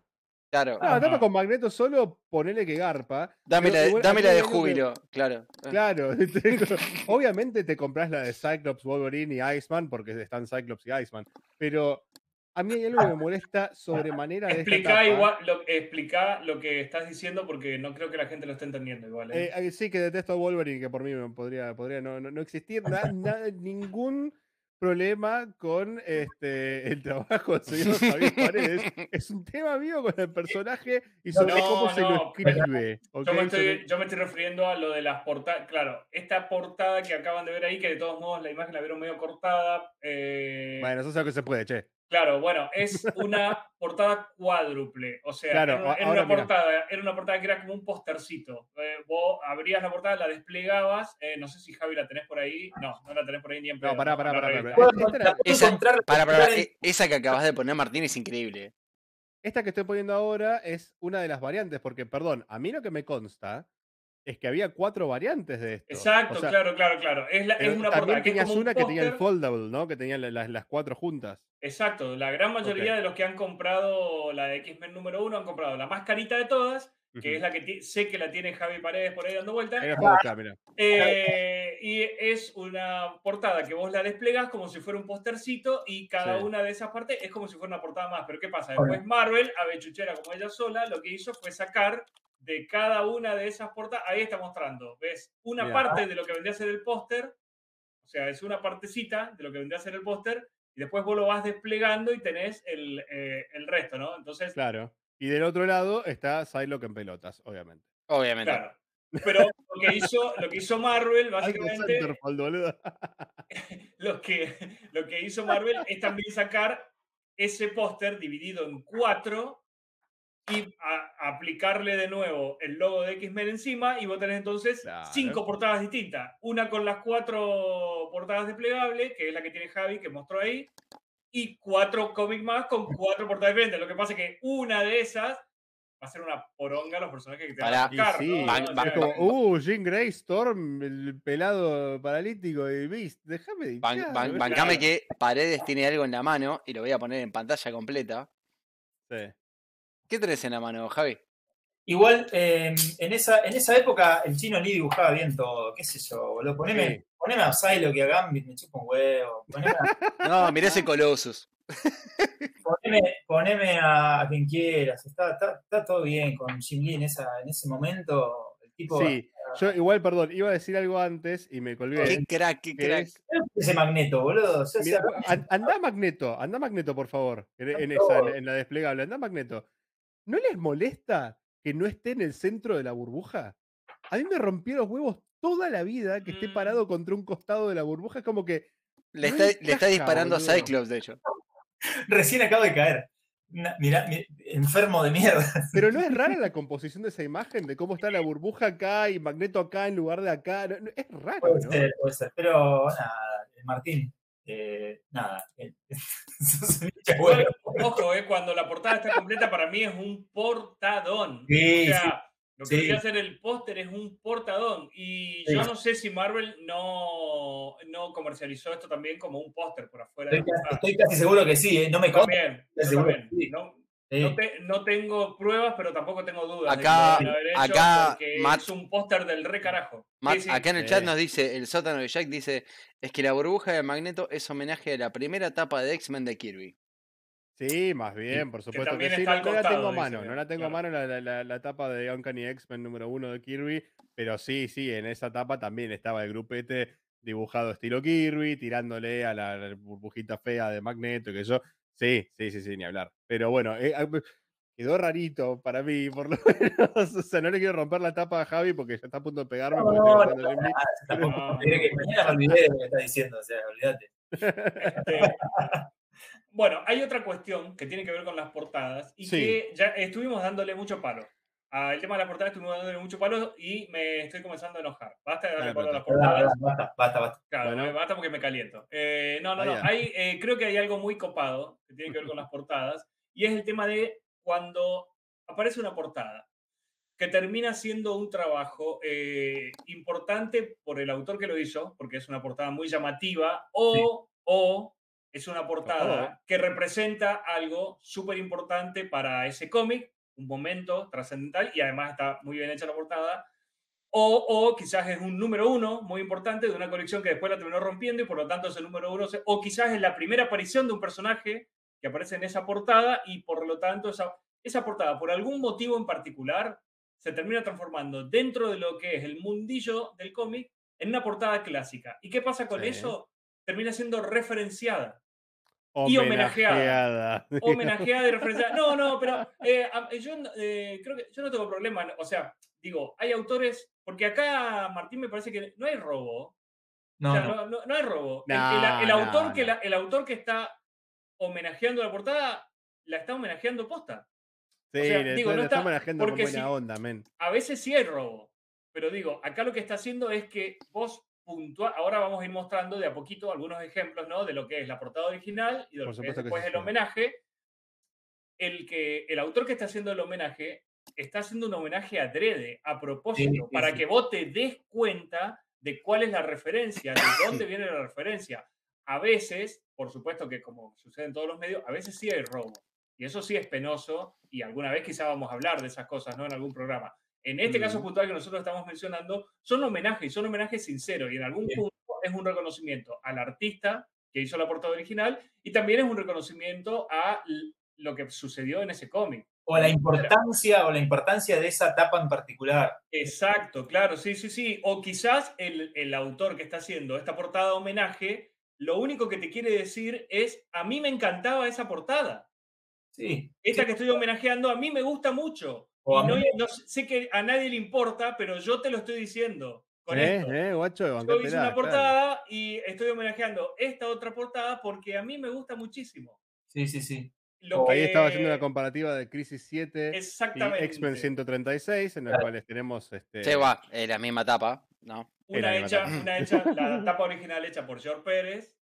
Claro. eh, la, la de- tapa de- de el famosísimo es, número eh, de la muerte de Supergirl. La muerte de Supergirl en crisis. duele el día de hoy. eh, la tapa homenajeada por. eh, y la, la tapa que es homenaje a la muerte de Supergirl eh, está hecha por el autor del cual ya estuvimos hablando, el que hizo Man of Steel en Superman, John Byrne, en su etapa con X-Men, eh, con un Cyclone que tiene exactamente el mismo gesto que Superman en la crisis Sí. y en la misma postura. Eh, agarrando a Jean Grey, eh, que evidentemente eh, o está muy herida o muere en este cómic, ¿no? Una de dos. O está muy herida o está muy muerta, sí. Está muy muerta, una de dos, digamos. ¿Qué Y diferencia de tiempo tienen las dos portadas? Muy poca, ¿no? Muy poco tiempo. el- Y el- la el- gente el que fondo, está alrededor, más que nada. el fondo. El fondo es muy distinto. Tenés este. No, no, Claro, tenés un par de X-Men. No, no, eh, Javi está hablando acerca de los años. Sí, sí. Ah, y. ah, No, están ahí nomás, eh, me Están ahí, parece. muy cerca. Sí. Mirá, eh, tienen que estar muy cerca porque un poquitito después que terminó la crisis, eh, John Byrne ya estaba en DC haciendo Superman Man of Steel. Sí. Sí, ya, Así que tiene que es estar muy cerca, tiene que ser de hecho meses. Casi No haber- contemporáneas. Ya- ya te sí, busco sí. la diferencia, deme dos segundos, ustedes sigan. Ya estaba buscando Mientras- yo, mientras tanto, yo también estoy, estoy molesto con ese tema desde que encontré las imágenes, Voy a momento. hacer una pregunta, voy Pero a- Burn en Marvel, ¿quién copió a quién? voy a hacer una pregunta de Fantino. Pará, pará, pará. ¿Estamos seguros de que es, es así y no es al revés? ¡Oh! Claro, es que eso es lo que me estoy fijando. Mira, no, la original es la de Burn. La original es la de Burn porque es de 1980. Para. Para mí la original era la de. Sí, pero bueno, Sí, no Es quería. que sí, porque no dan, no dan los tiempos, sino. Si Claro. Crisis 7 es del 86. Ahí va. No, no, no, no. Para Es ese momento, desastre. Burn ya estaba fuera de Marvel. El, sí. el nivel, la falta de investigación que hay en este equipo No, no, para esto para mí era. es, es era- increíble. No, no, no, y los, ca- caraduras tienen un programa de cómic, ¿eh? a veces No, la no, no. se escapa, che. O sea, No, no, me voy, a hacer car- me voy a hacer cargo yo de que eh, busqué las imágenes y las enumeré de manera incorrecta porque ignorante pelota. yo creí que el original había sido Pérez. Pero No. en, este, en este caso particular, yo creo que el homenaje superó a la original en popularidad. Yo creo que es muchísimo más referenciada como la tapa de la muerte de Supergirl que la sí. tapa de la muerte de Jean Grey o la tapa de la muerte de Bueno, Phoenix. puede, puede ser. Sí, igual ambas dos son capones. Igual, Sí, sí, zarpados. Aparte, Bueno. para variar, en el fondo de la tapa de Pérez hay 247 personajes, todos dibujados al perfecto nivel de detalle, porque así es Pérez, ¿viste? Un día que estaba el pedo en el baño. pero, a mí me parece que lo que su- acaba de suceder acá, "Mm, no sé si ustedes se dan cuenta, pero es precioso. claro que Es sí. hermoso. O sea, estamos todos enamorados. ¿qué? ¿Por qué es hermoso? No, no, no. Es hermoso por esto. Es hermoso porque eh, comenzamos hablando de una etapa que homenajea a otra, eh, cuando en realidad era al revés. Y sin embargo, a nosotros, un poco porque tenemos el corazoncito puesto en DC, otro poco porque Crisis claramente, digamos, es un cómic importantísimo, muchísimo Sí. más importante que cualquier cosa que haya podido pasar en los excelentísimos X-Men de Claremont, ¿no? Pero claramente lo que pasa en Crisis es para nosotros muchísimo más importante. Y por otro lado, porque una de las cosas más traumáticas y jodidas que sucede en Crisis es la fucking muerte de Supergirl. Pero Sí. fíjense qué cosa Pérez decide para un número tan importante como la fucking muerte de Supergirl en una maxi serie tan importante como Crisis, hacer una, una etapa que sea un homenaje a algo que sucedió en la competencia seis años atrás, ¿no? Igual, igual yo, perdón, eh, acá quiero hacer un pequeño paréntesis, porque Yes. a mí me gusta muchísimo John Byrne. Eh, Me parece un guionista y un dibujante excelente, excelente. Sí. Yo lo disfruto mucho, le tengo muchísimo cariño, pero miren lo que es la composición de esta imagen con un par de personajes en el fondo. Está bien, tenemos entre las piernas de Cyclops hay unos personajes, después a los costados, y que yo como que está bien, la composición de la imagen está cuidada. Pero miren lo que es la tapa de Pérez. El sol, el, el antisol ese atrás de Superman. Las columnas de personajes a los costados haciéndole como un recuadro. O sea, es perfecta. En otro tipo Bueno, de. perfecta. A ver, en otra graduación de color. Y es otro tipo de animación también, o sea, de dibujo. Es- Increíble. De la cantidad de personajes que metió, que si vos los mirás con una lupa, cada detalle de cada traje, de cada personaje está hecho a la perfección. Desde Wonder Woman, que es una de las más visibles ahí al costado, junto con Batman y con Doctor Sí. Fate, hasta el último de la fila de arriba a la izquierda, que está en platea alta San Martín de River y se lo ve así, también está bien dibujado, ¿eh? Sabelo. Claro. Sí, sí, sí, por supuesto. Sí, sí, no cabe duda de eso. También eh, estás trabajando con una etapa que es una composición que ya comenzó a trabajar otro autor, te guste o no. Sí, Si vos tenés al sí, menos sí, esa ventaja, digamos, ¿no? Digamos todo, digamos todo. Pero, eh, pero, pero bueno, me parece que de todos modos la idea era, eh, creo yo, habrá sido, ¿no? Tampoco me voy a, voy a, voy a suponer que estoy en la mente de estos autores, ¿no? Pero la idea quizá un poquito habrá sido esa, habrá sido, ok, ya que estoy homenajeando la etapa, la voy a superar. O sea, voy a hacer un trabajo mejor. Y además porque el evento se lo merece, ¿no? O sea, tipo, está muriendo la fucking Supergirl en este Y número. aparte porque le recabe a John come pibes y yo dibujo mejor. Uh, bueno, bueno, bueno, pues, eh, pasemos, a, pa- pa- pasemos a otra etapa. eh, mientras, Siendo, mientras, siendo objetivos, Pérez es mucho mejor diagramador, armador de portadas que John Byrne. Sí. ¿no? A eso iba, pero quería lo digo de ustedes, que son los que tienen autoridad, viejo. Vamos. Sí, no, no, por supuesto, no, no- me- no me te- cabe duda de te- eso. Sin embargo, eh, volvemos a una etapa de nuestro amigo John Byrne. Así Sí, es así, porque no, no, no podemos escapar de él. Estamos, lo- estamos hoy con. Bueno, ahora, full. Esa, etapa está es brillante. Buenísimo. Sí. Esa etapa y esa historia. Es una historia de Batman que tiene muy poco crédito, ¿eh? y aparte está dibujada por Jim Paro, que. Bancamos a Jim Paro Sí, forever en este programa. ¿eh? totalmente. Y miren, eh, acá tenemos la, la- la homenajización en Deadpool y en No Hero, que es un cómic por ahí un poco menos conocido de Avatar Press. A mí particularmente me gustó, eh, No Hero. Está bastante bueno. Aquí a vos también te había gustado. Ujú. Creo que te obligué a leerlo, ¿no? A punta de pistola. Sí, recuerdo. sí. recuerdo. De puta, sí, Igual la de Deadpool es como muy distinta, boludo. Yo no sé- no sé. sí, Es lo mismo, como, man. eh, Es- Está la pared de ladrillo y la máscara cuelga un poco diferente, el ángulo del cuchillo es otro, el, el- el homenaje en No Hero es bastante más claro, me parece. sí. Sí. Hasta tener la calavera en el puñal, ¿no? Sí, sí, sí. Sí, creo que eh, muchas veces se, eh, se juega también un poco, digamos, con esto de, El de- puñal es de- idéntico, sí. De decir, eh, eh, bueno, está bien, sí, no sé, es, es- es un homenaje. Lo que pasa que lo, lo que pasa acá en particular, digamos, que es Batman, en una época en la cual Batman ya estaba vendiendo, no te digo que era el éxito de venta que es hoy en día, pero bueno, ya estaba vendiendo bastante bien. Eh, Te guste o no, tenés que estar al día con Sí. la- las tapas que van saliendo de Batman, si estás trabajando en la industria del cómic y si sos portadista o estás trabajando eh, dibujando portadas además del arte interior, ¿no? Porque, bueno, no vaya a ser cosas que te pase lo que quizás puede ser que le haya pasado al que dibujó esa tapa de Deadpool, ¿no? O sea, de hacer una portada que es muy parecida y de repente, bueno, no, eh, solamente hice algo parecido, se me ocurrió una idea parecida y no, cagaste. Eh, o estás homenajeando la tapa de Bern o eh, nos vemos. En cambio, hay otras cosas que sean... po- Bueno, lo que viene ahora, esta etapa que estamos viendo acá es de la primera miniserie que tuvo Wolverine. Sí, perdón, eh, está diciendo un poco desordenado como para. no, no, no, es para irme echando un poquito. Está perfecto, está perfecto. Primera miniserie No, que tuvo Wolverine, eh, guion de Claremont, dibujos de Miller. Eh, Es la primera vez que Wolverine tenía algo por afuera de los X-Men, ¿no? O sea, la primera vez Sí. que tenía algo en solitario. Spoiler alert, no sería la última. Che, para, quiero destacar acá un, un comentario de Nachito Pérez que dice: Podríamos decir que la de No Hero es homenaje de las muchas muertes de Batman Claro. y la de Deadpool es referencia. Sí. ¿Sabes qué? Yo ser. se la, doy, se la doy por buena. Para mí, sí, sí, sí, tiene, tiene a derecha en ese comentario. ¿eh? Excelente. ¿Sabes que sí? Gran comentario. Lo, Sí, sí, sí. lo- lo aplaudo. Lo aplaudo.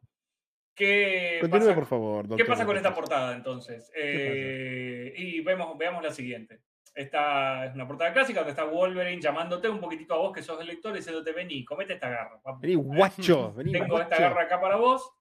Eh, la siguiente portada la eh, termina siendo para un cómic que quizás no muchos conocen porque eh, definitivamente no, no, no es algo muy popular. Cerebus, del amigo Dave Sin, que ya lo hemos mencionado como uno de los que aportó en los, pri- entre los primeros 50 números de Spawn. No están las garras, es verdad, las garras no están peladas, eh, pero bueno, claramente es Wolverine, Pare- el que pa- está en la portada. Parece más cazador que Wolverine, pero dale. Sí, Pero- es un pero es como el Wolverine. cuadro anterior, ¿no? Es como el- que está así y después tipo se saca la máscara y pero la agarra. Claro, e- exactamente, sí, sí, porque la sonrisa socarrona es, es la misma. Y teniendo en cuenta, digamos, que es eh, Cerebus, eh, bueno, Dave Sim es un tipo, digamos, que se la pasó en su cómic referenciando a lo que era Marvel y DC. Hay infinidad de, de homenajes y de referencias dentro del cómic, y algunas son súper explícitas, otras son sutiles. Esta en particular no tiene nada de sutileza, absolutamente nada de sutileza. Eh, pero eh, sí, es, eh, es, es otra más de, de es- ese mundo en el cual nos comenzamos a ver con los, homena- con los homenajes, en los cuales a veces hay cosas que son súper obvias, lo de Crisis y X-Men, no había duda, no te quedaba ningún lugar para la duda de que esas dos tapas estaban íntimamente conectadas y de que ahí había un homenaje de una hacia otra. Eh, nosotros al principio quizás nos confundimos, pero bueno, eh, no había ningún, eh, ni- ningún tipo de duda. Eh, pero bueno, otra- otras veces, digamos, la, la- la cosa es un, un poquitito más sutil. Eh, andar tirando, Mirá. si querés, Martín, otras tapas. Calate esta, calate esta, justo hoy charlábamos de esto. Eh, esto es lo que intentó referenciar pobremente el número de ayer de Liga de la Justicia. Acá tenés Superman número 70, volumen 2, número 75 de 1992, La muerte de Superman. En este número es cuando Doomsday y Superman terminan de molerse a golpes y ambos eh, mueren. Vendió, vendió un par de copias esta Sí. revista. Un, sí, par. un- un par, Esta- sí. Esta tapa en 10.000, particular, 12.000 según la- esta tapa está dibujada eh, por Dan Jurgens, él, Mike Carlin y un par de dibujantes más. Para este número en particular hicieron eh, la frijolera cantidad de 15 bocetos distintos. Tomá. 15 bocetos distintos para poder ver cuál era la etapa que debía llevar, la etapa más representativa de la muerte del personaje, y termine, de la muerte de Superman. Y terminaron eligiendo una etapa que, o casualidad, no incluye a Superman en la misma, ¿no? Y bueno. La ausencia, del, la ausencia del personaje, evidentemente, eh, era muy importante, ¿no? Y eh, un palo en la nada con la capa rota. Por eso, Matt, es, es un palo con la capa rota. Ya está, dijiste todo lo que tenés que decir, man. Sí, tenía Creo un que Superman está abajo de las piedritas, eh. Sí, por eso. Claro, sí, sí, sí, sí, sí, por eso. Hay como una cuestión ahí, digamos, de tumba, hay una... eh, pero, pero bueno. Y sin eh, embargo, unos años después, Exactamente. Viene un... que en realidad, bueno, acá es cuando nos comemos el nuevo baldazo de agua fría. Esta era la original, ¿no? Porque Mixispetul viajó en el tiempo y reescribió la línea temporal. no, mentira, mentira. Motherfucker. bueno, lo, lo, lo, lo loco de todo esto es que John Bogdanov fue uno Ay, de los que participó facapi, la facapi. de- eh, del evento que tiene que ver con eh, la muerte de Superman, ¿no? Claro, sí. En ese momento estaba eh, dibujando eh, Man of Steel. Es el mismo equipo, ¿eh? Porque está Louis Simonson en guion y En John guion. Bogdanov en dibujo. O sea, Claro. Esto, es 30 números después, 40 números después y es el mismo equipo creativo. Y te quiero hacer notar algo. Miren eh, el logo de Superman. O sea, esta es la época del Superman con poderes eléctricos, traje Ay, ay, azul y sin ay, La época ay, te- que también recordada ay. como olvidable. Completamente olvidable. Nunca pasó, ¿eh? Ojalá No. pudiera olvidarme de esta etapa. Dios. Este, eh, bueno, eh, hay otro punto que, porque si no, eh, va- vamos a seguir hablando Sí, vamos, digamos, de vamos a- portada. vamos a Vamos dar vuelta a la página o quizás dar, vuel- dar vuelta a la portada yo, de- de- con respecto a esta parte. Vamos a hablar de otra cosa que, que me parece que es súper importante de mencionar y que tenemos un ejemplo muy puntual. Eh, y es la portada en los cómics cuando se transforma en un elemento narrativo. ¿no? ¡Bam! Ok, a ver, venga. Algo, algo muy Uh, loco. pará, gigante esto. La boludo, verdad que- como el orto, Ahí pero- está, está, no, algo- como estaba antes, está bien. Ahí, Ahí está, Este, perfecto. muy bien. Bueno, eh, lo que estamos eh. Viendo en este momento es una portada de una maxiserie que creo que todo el mundo conoce. La maxiserie es ni más ni menos que Watchmen. Bueno, no. Eh, Los hombres portada- reloj. Esta Sí, me- portada que estamos viendo es la portada número 4 de Watchmen. Lo que tiene Watchmen, que una de las tantas cosas que es geniales en Watchmen y una de las tantas cosas por las cuales uno, o al menos yo, siempre pensé, es muy difícil que esta historia se pueda adaptar a otros medios, porque tiene un montón de características que la hacen imposible de adaptar. Una de las características es esta de la cual vamos a hablar ahora acá, y es Y- que cada una de las portadas Nadie los detuvo de adaptar a otros medios, en- ¿eh? Pero. No, no, por eso, pero bueno. eh, eh, eh, Alan Moore nunca lo quiso. Nunca quiso Yo me lo imagino ¿no? al pobre Alan Moore en su casa haciendo un círculo de baba, sangre, meo y, y velas en el medio. Eso, ah, les va a salir mal, no la van a adaptar, no van a poder. Y a los dos meses estrenaba la película. y Puta madre, toda esta magia negra al pedo, boludo. No ¿Sabes funciona ¿Sabes la cantidad de gallos que maté, Zack Snyder? ¿Sabes la cantidad de gallos que maté para que no hagas estas películas? Y vos haces igual, hijo de puta. Nada funciona, maldita sea. Este, bueno, eh, lo que tiene Watchmen, como decía, eh, con respecto a, eh, tema que estamos tratando ahora en particular, es que cada una de las portadas es ni más ni menos que la primer viñeta de ese cómic, ¿no? La primera viñeta amplificada, la primera viñeta en grande. Si uno continúa y va hacia la primera página de, de lo que es eh, este número, el, eh, el número 4 de, de Watchmen, vamos a ver que hay una, una continuidad. De hecho, en la segunda viñeta de la primera página vemos que como una, una toma, un encuadre muy parecido a lo que es la, eh, la portada, ¿no? Entonces, eh, ahí estamos estableciendo eh, que la- eh, efectivamente la- el cómic comienza con, eh, con esa primer viñeta y eso sucede en absolutamente los, todos los números. Son 12 números los que componen esta maxiserie Watchmen. Cada uno de los números, la tapa es la primer viñeta donde comienza esa historia. La realidad es que eh, ahora estamos viendo, por ejemplo, el número 8. O sea, digo, Ujú. pónganse a pensar en esto, pónganse a pensar en el hecho de que necesitas 12 portadas que sean vendedoras, ¿no? O sea, necesitas 12 portadas que vendan tu cómic, cada uno de esos cómics en su momento, porque, digo, hoy en día es fácil vender Watchmen. Todo el mundo sabe, digamos, que es una historia, una historieta del recontra del carajo, una de las mejores historietas que jamás se escribió en la, en la vida. ¿no? En ese momento, cuando estás planificando, diagramando y compaginando todo lo que tiene que ver esta maxi serie, cada una de estas portadas tiene que tener elementos que la identifiquen como portada y que la hagan interesante, que la hagan suculenta, que la hagan que de alguna manera llame la atención de los lectores de la gente y que hagan que uno invierta dinero y termine comprando ese cómic. Qué difícil debe ser hacer conjugar ambas cosas, ¿no? Comenzar a contar la historia desde la tapa, haciendo que cada una de estas tapas sea la primer viñeta de este número y a la vez hacer que esa primer viñeta barra tapa sea lo suficientemente interesante como para que llame la atención de los lectores y la vayan a comprar. Y yo con esto quiero hacer una pregunta a mis tres compañeros que están en este momento acompañándome en este hermosísimo programa. ¿A los tres? ¿A la A los vez? tres. Jo. Te escucho. Alan, dale. Moore, y- Alan. Moore y el dibujante Dave Gibbons tuvieron éxito en esto. No estoy hablando de la calidad de la obra, por supuesto, los cuatro probablemente coincidimos en que es una de las mejores historietas jamás escritas, ¿no? Pero digo, Sí. en esto puntual, Watchmen tiene dos etapas. Cada una de estas dos etapas es una etapa impactante y es una etapa que si vos la ves parada en una batea te da ganas de comprar ese cómic o hay algunas tapas que Mm. culpa de que se tomó esta decisión de hacer que esta etapa sea la primer viñeta de la historia son tapas poco llamativas. No todas. No, para mí son poco llamativas. Y eh, a mí me pasó con Watchmen que a mí me gustó la primera vez que lo leí, pero me di cuenta de un montón de cosas que suman a la brillantez que es Watchmen la segunda vez que lo leí. El tema de por qué las tapas eran como eran y cómo enganchaban con la historia y otras cosillas más que ya, ya hemos charlado, como el tema de cómo me di cuenta que no hay onomatopeyas en el cómic, que es el día de hoy que me vuela la cabeza cuando me acuerdo de cómo me di cuenta.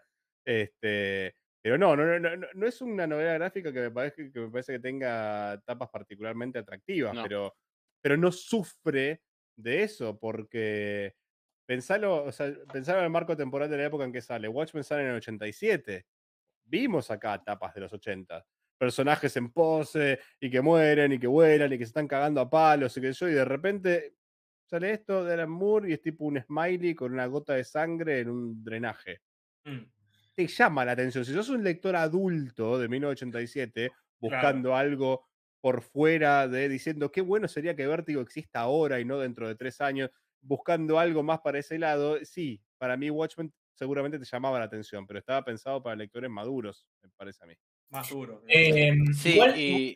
Ah, perdón, igual- dale. tiene, perdón, tiene un, un- una- un agregado que lo hace muy distintivo, que en este momento no recuerdo si, si, si el nombre de esta persona eh, es alguien en particular o, o es parte, digamos, del, del staff de, de DC o qué, pero eh, la diagramación de la tapa con el logo puesto como está de costado es muy distintivo. ¿sí? muy distintivo. Eso, eso ya de por sí hace que las tapas sean diferentes a todas las otras tapas que podrías haber visto eh, en, en- en- en- en las bateas en esos momentos con el logo arriba, digamos. Tiene una diagramación de portada que está buenísima. Entonces puede ser que el arte en algunas de las tapas no sea, no sea tan espectacular, pero las dos etapas de Watchmen son las dos etapas de Watchmen. O sea, tipo, no te las confundís ni en pedo. No, total, total. Mirá, mirá esta etapa que estamos mirando ahora.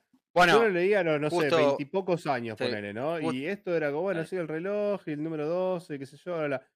Y ahora, conociendo la historia y conociendo el clima, el reloj nuclear, político, man. es- claro, el clima político y social que se vivía en 1987, siendo esto un cómic ambientado en el 85, que eso, vos sabés que esto es el reloj de, de la guerra nuclear. El Del reloj fin del que mundo. llegaba a dar, la, claro, el, el reloj del Armagedón, tal cual, que si llegaba a dar las 12 en punto es que era la guerra nuclear. Y acá estamos Claro. a, no sé, 5 segundos de las 12 en punto, en el número 12, en el clímax de la historia, que sabemos que se va toda la garcha, o sea, es súper significativa y, la contra- portada, y pero- contrasta, y contrasta muchísimo con el número uno, que es una, un smiley con una gota de sangre.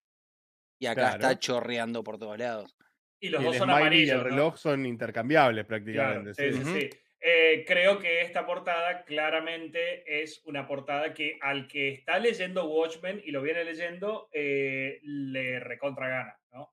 Al que está leyendo, el que está leyendo Watchmen ve la portada número 12 y entendió todo, Sí. sin leer todavía el cómic. Ah, Ese, es- ese, ese sí ve esa portada y claramente dice, lo quiero. Por fin llegó mi Watchmen. Hola, Oh, mamita, shit, vení claro. para acá y te vas conmigo. Acá, para mí, eh, lo que hay es una, una- una decisión muy fuerte por parte de los autores, para mí, y, y en concordancia con el editor en el momento. Y acá no hay un chabón de marketing rompiendo los huevos, porque si tuviera... No, no, No, no, no pasaba, no pasaba, Mirá, Javi. mirá- eh. mirá de nuevo lo que es la magnífica primer página encima. existía. Por favor, mirá lo que es, la, No. mirá la- mirá lo que es la primera página. La primera Rompiendo, página, la, la primera página con el esquema de comienza- los nueve paneles, ¿eh? Exacto, la primera. No, no, porque esto es válido. No rompe con el esquema de los nueve paneles. Claro. Es un solo panel. No, pero bueno, está bien, las splash pages dentro de ese esquema están permitidos. Sí, Está sí. bien. Si vos sí. rompes, para que vos rompas con el esquema de los nueve paneles, tiene que haber un panel que sea más grande que los otros paneles, pero las splash pages están permitidos. Y de hecho también en Watchmen utiliza a veces ese tema de utilizar la estructura de nueve paneles para eh, hacer un panel arriba, uno en el medio y uno abajo. Pero sea, siempre es- respetando esa estructura, digamos. Es una grilla de nueve paneles, no tiene que haber nueve paneles dentro de cada página. Eh, claro, No, claro, tal claro. cual. Lo que Está pasa bien, es que creo que esta es la primer splash page que hay en todo el cómic. Eso sí. Creo que sí. Sí, sí, me parece que sí, que es la primera splash page que hay. Otras veces utilizaba, ponerle, unía seis paneles y te hacía un- una gran viñeta de seis paneles y te dejaba tres panelitos más Sí. abajo, una cosa así. ¿no?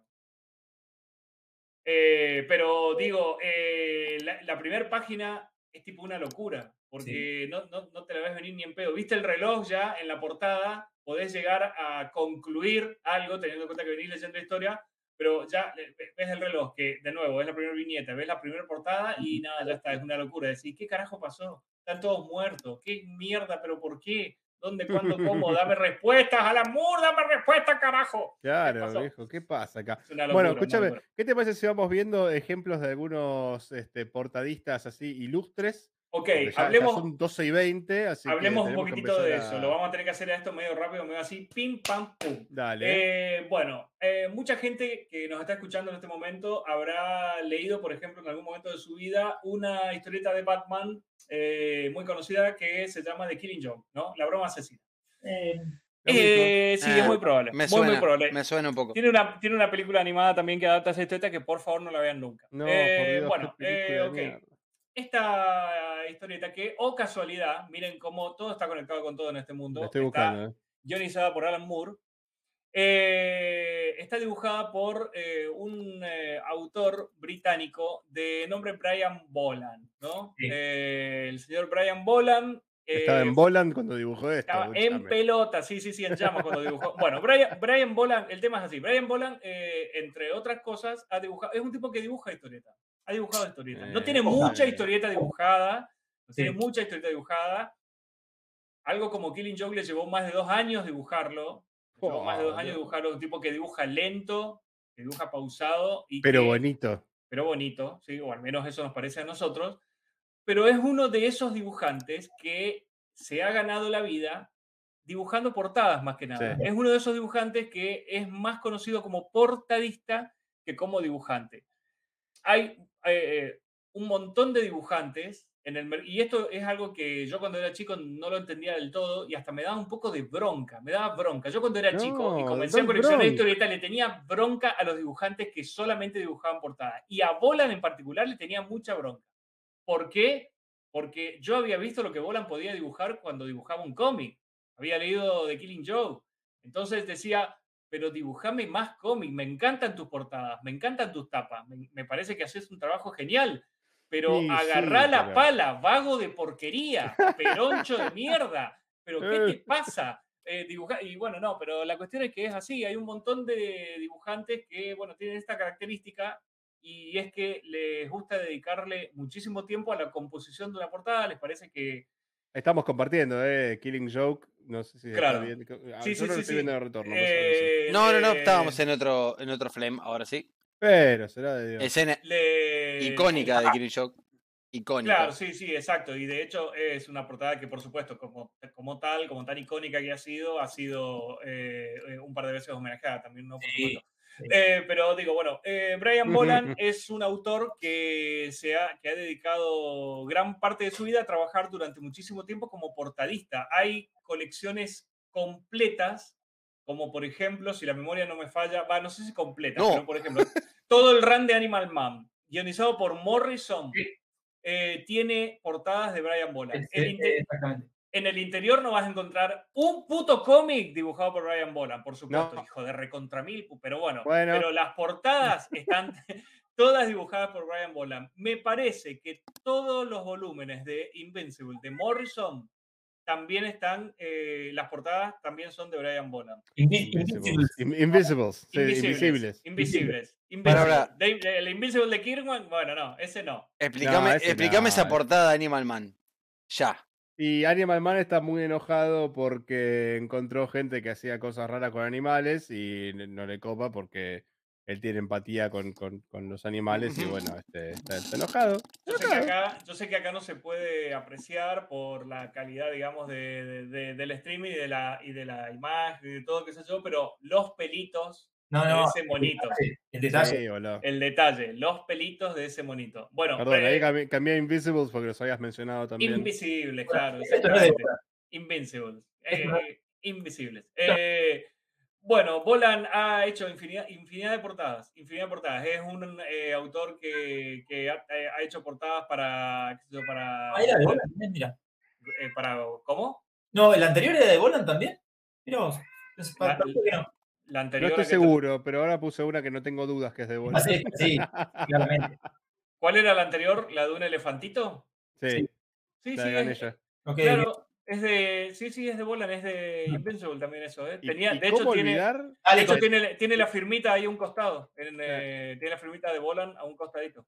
¿Y cómo olvidar la etapa en que Boland fue portadista de Wonder Woman? Qué bien que la pasamos en aquella época. Sí, loco, excelente. Sí, sí, una tapa, ¿Qué? tiene una tapa que está, no, hermosa. Tiene una tapa que está la chabona parada, tipo, con una pierna arriba de, de- de- como un algo. y- Sí, la ubico, pero no la tengo acá, che.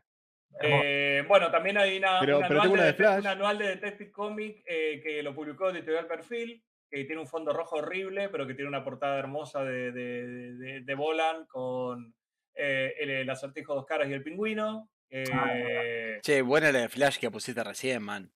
¿Viste? Muy linda. y, Pobre la gente, po- tarde pobre, pobre la gente de Spotify. Perdón. De y antemano. después hay ot- y después hay otra portada de Detective, de un anual de Detective, de Detective Comic 1000, quiero decir, que ese es un poquitito va, más reciente. que, que también, bueno, Bolan es eh, un dibujante que aunque no lo crean, hay mucha gente a la que no le cae muy bien Bolan como dibujante, porque es un dibujante que siempre dibuja a los personajes como muy perfectitos, ¿no? Claro. Y, e incluso tiene como una manera de dibujar y de entintar que los personajes muchas veces parece que están hechos con plástico en vez de estar Sí. hechos con- de piel, ¿no? Tiene como esa característica. Pero, pero bueno, es un, un Es tipo, un la verdad que... es un- es ¿Son un estilo crack viejo? es un crack, digamos, un estilo, digamos, y es un, eh, es un crack. Y, y, bueno, nada, Bolan es eh, para mí un referente súper importante de este tipo de dibujantes que, si bien en el caso de Bolan en particular, de, de nuevo, tiene algo como Killing Joke y además un montón de cómics más, tiene por suerte bastantes cómics. eh, en donde ha dibujado el, el interior. Hay, por ejemplo, artistas dentro del cómic norteamericano como Dave McKean, que de nuevo se han, han dedicado gran parte de su vida a ser portadistas. Dave McKean en particular, por ejemplo, dibujó todas las, eh, realizó, confeccionó, dibujó todas las portadas que Sí. tienen que ver con la serie Sandman. Dave McKean en particular es un portadista que no forma parte de mis portadistas favoritos, pero lo tenemos que traer acá a la mesa y lo tenemos que mencionar. ¿Por qué? Porque es un portadista muy distintivo, muy diferente. Si querés hablar de una portada que quizás no te vende el cómic, pero que no te la vas a olvidar, esa es de Dave McKean. Yo capaz veo una portada de McKean y digo, este cómic no te lo compro ni mamado. Pero No. es un tipo que trabaja. Es uno de esos eh, tipos que es como, bueno, mira, vos eh, trabajas en Vértigo, para siempre. Sí, sí, sí, sí. Eh, es, Sí. es un portadista muy... eh, de, de- de hecho, bueno, Dave McKean, de nuevo, igual que Bolan, tiene algunos cómics eh, que ha dibujado, o sea, donde tiene el, el interior, el arte interior eh, está realizado por él, por ejemplo. Uno es de Batman también y es muy conocido, digamos, eh, Arkham Asylum. Eh, Ay, sí, no, no, no puedo con eso, no, no, pero, pero bueno, también hizo. Negra con Neil Gaiman. Con Neil Gaiman, Orquídea Negra, exactamente. Sí, y, sí, sí. y- y que en esa época era como un poco más convencional, digamos, todavía no, no se zarpaba en experimentación y está, está, está bueno. Es que cuando vos entras al sitio, por ejemplo, de Dave McKean, te das cuenta que él no trabaja siempre. Bueno, Dave McKean no, no lo hemos mencionado, digamos, acá, pero Dave McKean, además de dibujante, es diseñador gráfico. Claro. una manera de trabajar que tiene que ver, digamos, con una técnica medio rara de fotocomposición, en la cual utiliza, además de trazos y entintado, y un montón de técnicas distintas que tienen que ver más con el arte plástico que con el dibujo, Ujú. eh, utiliza un sistema, un sistema de collage con, Sí. eh, con, con autocomposición y usa, digamos, a veces recortes que saca por otro lado y bueno, tiene como un sentido de la estética, es un tipo, digamos, que realmente yo eso le, le admito de una, tiene como un sentido de la estética tremendo y además tiene una imagen, imaginaría interna increíble para poder dar el nivel de composición que logra, ¿no? Porque Sí. la realidad es esa. Puede ser que no sea un portadista tuyo favorito, no es el mío, no es el de quizás ninguno de nosotros cuatro, Pues de Pero- nadie, realmente. pero, pero hay, Solamente, pero- boludo. pero hay que, no, bueno, claro, pero hay que reconocer, digamos, que las composiciones que logra son composiciones únicas, son composiciones únicas, no vas a ver cómics que tengan este tipo de composición, eh, que no estén hechos por Dave McKean, o sea, no hay muchos portadistas que trabajen como él, La, hay portadistas que de hecho post Dave McKean han intentado hacer cosas parecidas y no les han salido, No. Son sí. trabajos muy horribles, muy feos, digamos, muy antiestéticos, ¿Quién dibujaba aquí de Eternity? No Dave McKean. El Key Eternity de Vértigo. Bueno, No ese, ese no era me- uno no que me- intentaba maquinear y no, no, no. Patinear. Claro, No, no, no. Salió como el orto. Ahora en pantalla tenemos a Sandman. A ver, todas las tapas de Sandman parecen una mezcla de Dalí y, y dibujantes experimentales. Es, Claro. Son en general muy bizarras. Lo fumó y Claro, no, no, Es- no venden mucho las de Sandman, porque en realidad lo que Ah. estás viendo es un, un abstracto. ¿Qué es lo que te vas a encontrar en el cómic? Claramente.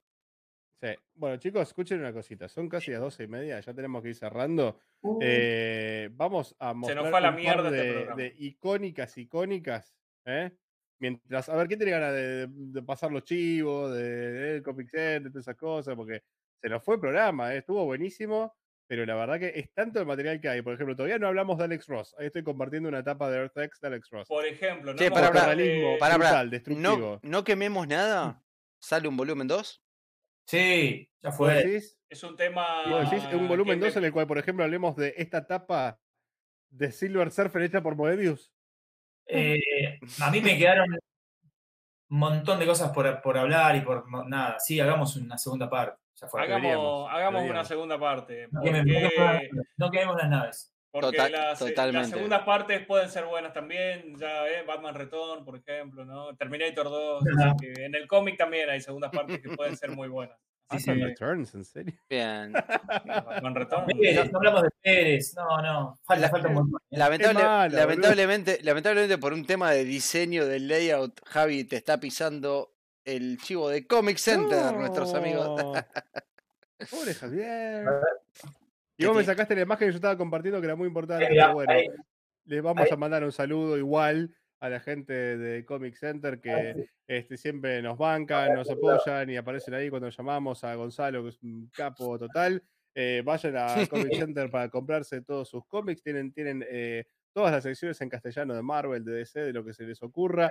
Y tienen dos locales hermosos, uno en Monroe y Bucareli y el otro en... El Cali- Zapiola. Pero Muy bien. estuve muy lento, bien estuve ahí. lento, estuve lento. estuve Y ahí está el horario, está todo muy bonito. Eh, Matt, hoy realmente te luciste, has hecho un programa fantástico. Quiero que todos sepan que la temática del día de hoy fue idea del señor de Petris y nosotros dijimos, ¿sabes qué, Matt? Sí, man, esto va a estar genial. Y lo quisimos invitar a Javi también, que es un tipo que la tiene clarísima con todo este asunto. Así que Súper clara, súper clara. desde acá, mi Gracias, Javi, aplauso y mi felicitación venido. para ambos. Muchísimas gracias que por haber ha venido. sido- Ha sido un programa hermoso este y, y de verdad que nos queda material por la segunda Un parte. Ah, montón, un hay- montón. No, hay- no nos dimos, no nos dimos cuenta. La Hay verdad que mu- no nos dimos hay cuenta de la cantidad de mucha- material que dejamos afuera. Mucha, mucha Eh. tela para cortar, eh.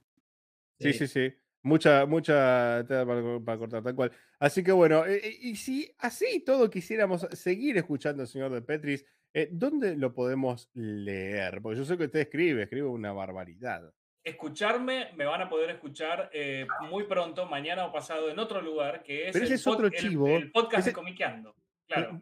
Ah, vas a estar en el podcast de Comiqueando. Exactamente, Comiqueando va a sacar este mes Ah. un podcast como lo hace todos los meses y esta vez me han invitado, me han invitado para hablar de quién, de Spider-Man, porque se cumplieron 60 años de Spider-Man este año Sí. y entonces Comiqueando ha decidido invitar a una persona célebre que no soy yo y a mí, a dos ¿Qué personas. iba a para decir? hablar Te llamaron a vos, me llamaron a mí también, digamos, yo no sé por qué, para hablar de Spider-Man. No, no, no, Spider-Man es un personaje que me gusta muchísimo, tuve la oportunidad, estoy eternamente agradecido a Andrés Acorsi por la invitación, así que entre mañana y pasado está saliendo ya el podcast que va a estar ahí Mm. online. Y la semana que viene, bueno, aparecerá mi columna de todos los meses, Maldito Mainstream, con un cómic que todavía no he elegido, pero bueno, un cómic del cual voy a reseñar y ya les comentaré en su momento. La- pero la mañana... columna Maldito Mainstream, Maldito Mainstream. en Comiqueando Online. Yo pensé que Comiqueando programa de. Spider-Man te habían invitado porque quedaste así después que te picó una araña radioactiva. O sea, te pegó mal. Muy mal, me pegó muy No, mal. no, jo- no jodan que Martín y yo tenemos un amigo que metió una araña en el microondas y se hizo picar para ver si pegaba poderes. Ok. ok. Eh, ¿Y wow. lo, lo hizo? ¿Quién es? Porque no me acuerdo de eso. ¿Funcionó? Ape- apellido isleño. Ay, Ok. Dios. Sí, sí, figures. Eh, bien, así que bueno, este, ¿qué más, qué más, qué más tenemos para Mañana decir? Ustedes están por acá, che. Pará, pará, pará. Antes de eso, antes, de- antes avisar que mañana tenemos el podcast de Revista Toma 5 acá en vivo en eh, el canal de Twitch de Toma 5. Javier, primero que nada, muchísimas gracias por sumarte. Yo sé Crack. que volviste rajando de tus compromisos previos para poder participar del programa, así que En vez de ir al hospital, viniste para acá. Sí, sí, sí, bastante complicado. Sí, tengo una rodilla totalmente destrozada en este momento. devastada. Sí. Le- Así que, bueno, comprometida. muchísimas gracias por estar. Sí. Pero bueno, Javi, cont- contanos un poco de qué andas haciendo, dónde te podemos ver, dónde te podemos escuchar, este, contanos Sí. un poco de las presentaciones de stand-up, ¿qué, qué tenés en carpeta para dentro de poquito. Estamos todos los sábados con mis compañeros de, mm, de Nerdoverso, digamos, Mm. así, en el Cubo, en el Teatro El Cubo, ahí en eh, Celaya 3053, cerca del Abasto. Todos los sábados a partir de las 20 horas tenemos shows genéricos, a veces metemos cómics, a veces metemos otra cosa. Eh, todos los sábados hay tres shows, a las 20, a las 22 y a las 23. Eh, estamos ahí eh, entonces todos los sábados haciendo comedia. Y por otro lado, eh, vengo bastante paja con las redes sociales y con, y con YouTube y con, las cosas, así, pero, pero eh, estamos cocinando a fuego lento un gran regreso con el amigo, con mi amigo Nicolás Gat de Tierra X, que cuando arranque, cuando arranque va a ser un quilombo porque ¿Sabes qué? ¿Sabes qué? estamos haciendo material, material, material como para arrancar y no cortar, ¿viste? Entonces, y tirar todo. Excelente, excelente. Eh, podcast, videos cortos, programas en vivo. Qué bien, che, qué bueno, qué bueno, me habla un montón. Así que calculale un mes, Sí, calculale un mes, un poquito menos, un poquito más. Vamos a, a volver a volver con Tierra X porque Sí, hay que, ya, tenemos que, que hacer un ranking de regresos. Britney, Tierra X. Está muy bien. Yo me imagino a, Nico con la bikini. It's Nico, bitch. Y baja por el La, la- la- la gente ahora te tira que, que está más metida en la música, es tipo Britney, Paulo Londra, aparentemente volvió en forma de Ah, ficha, mira. Ok, ok, y. Tierra X. Tierra ¿Cómo que X. no? ¿Cómo que no? Vamos. Vamos Ahí está. bueno, bárbaro. Entonces, bien, este, ya tenemos pasados todos los chivos. Espero que les haya gustado esta emisión de Orígenes Secretos. Vamos a la segunda parte de portadas, porque la verdad que me encantó. Quiero seguir charlando de esto. Y bueno, como saben, mañana vamos a estar de vuelta en vivo a las 10 de la noche acá con el podcast de Revista Toma 5. Mañana toca Randomcast.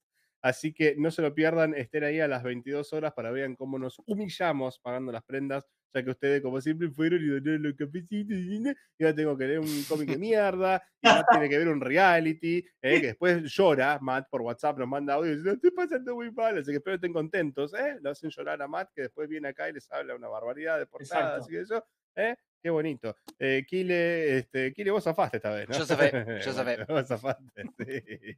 Sí, sí, sí, recuerdo, vos zafaste. Goshi no sé qué es lo que va a hacer, aparte de estar ahí, poner cara de, de- de qué terrible todo, ¿viste? No, no, no sé, no sé, va, va a estar todo muy mal mañana, así que no se lo pierdan. Pero bueno, ahora mismo nos vamos a dormir, viejo, porque es tardísimo.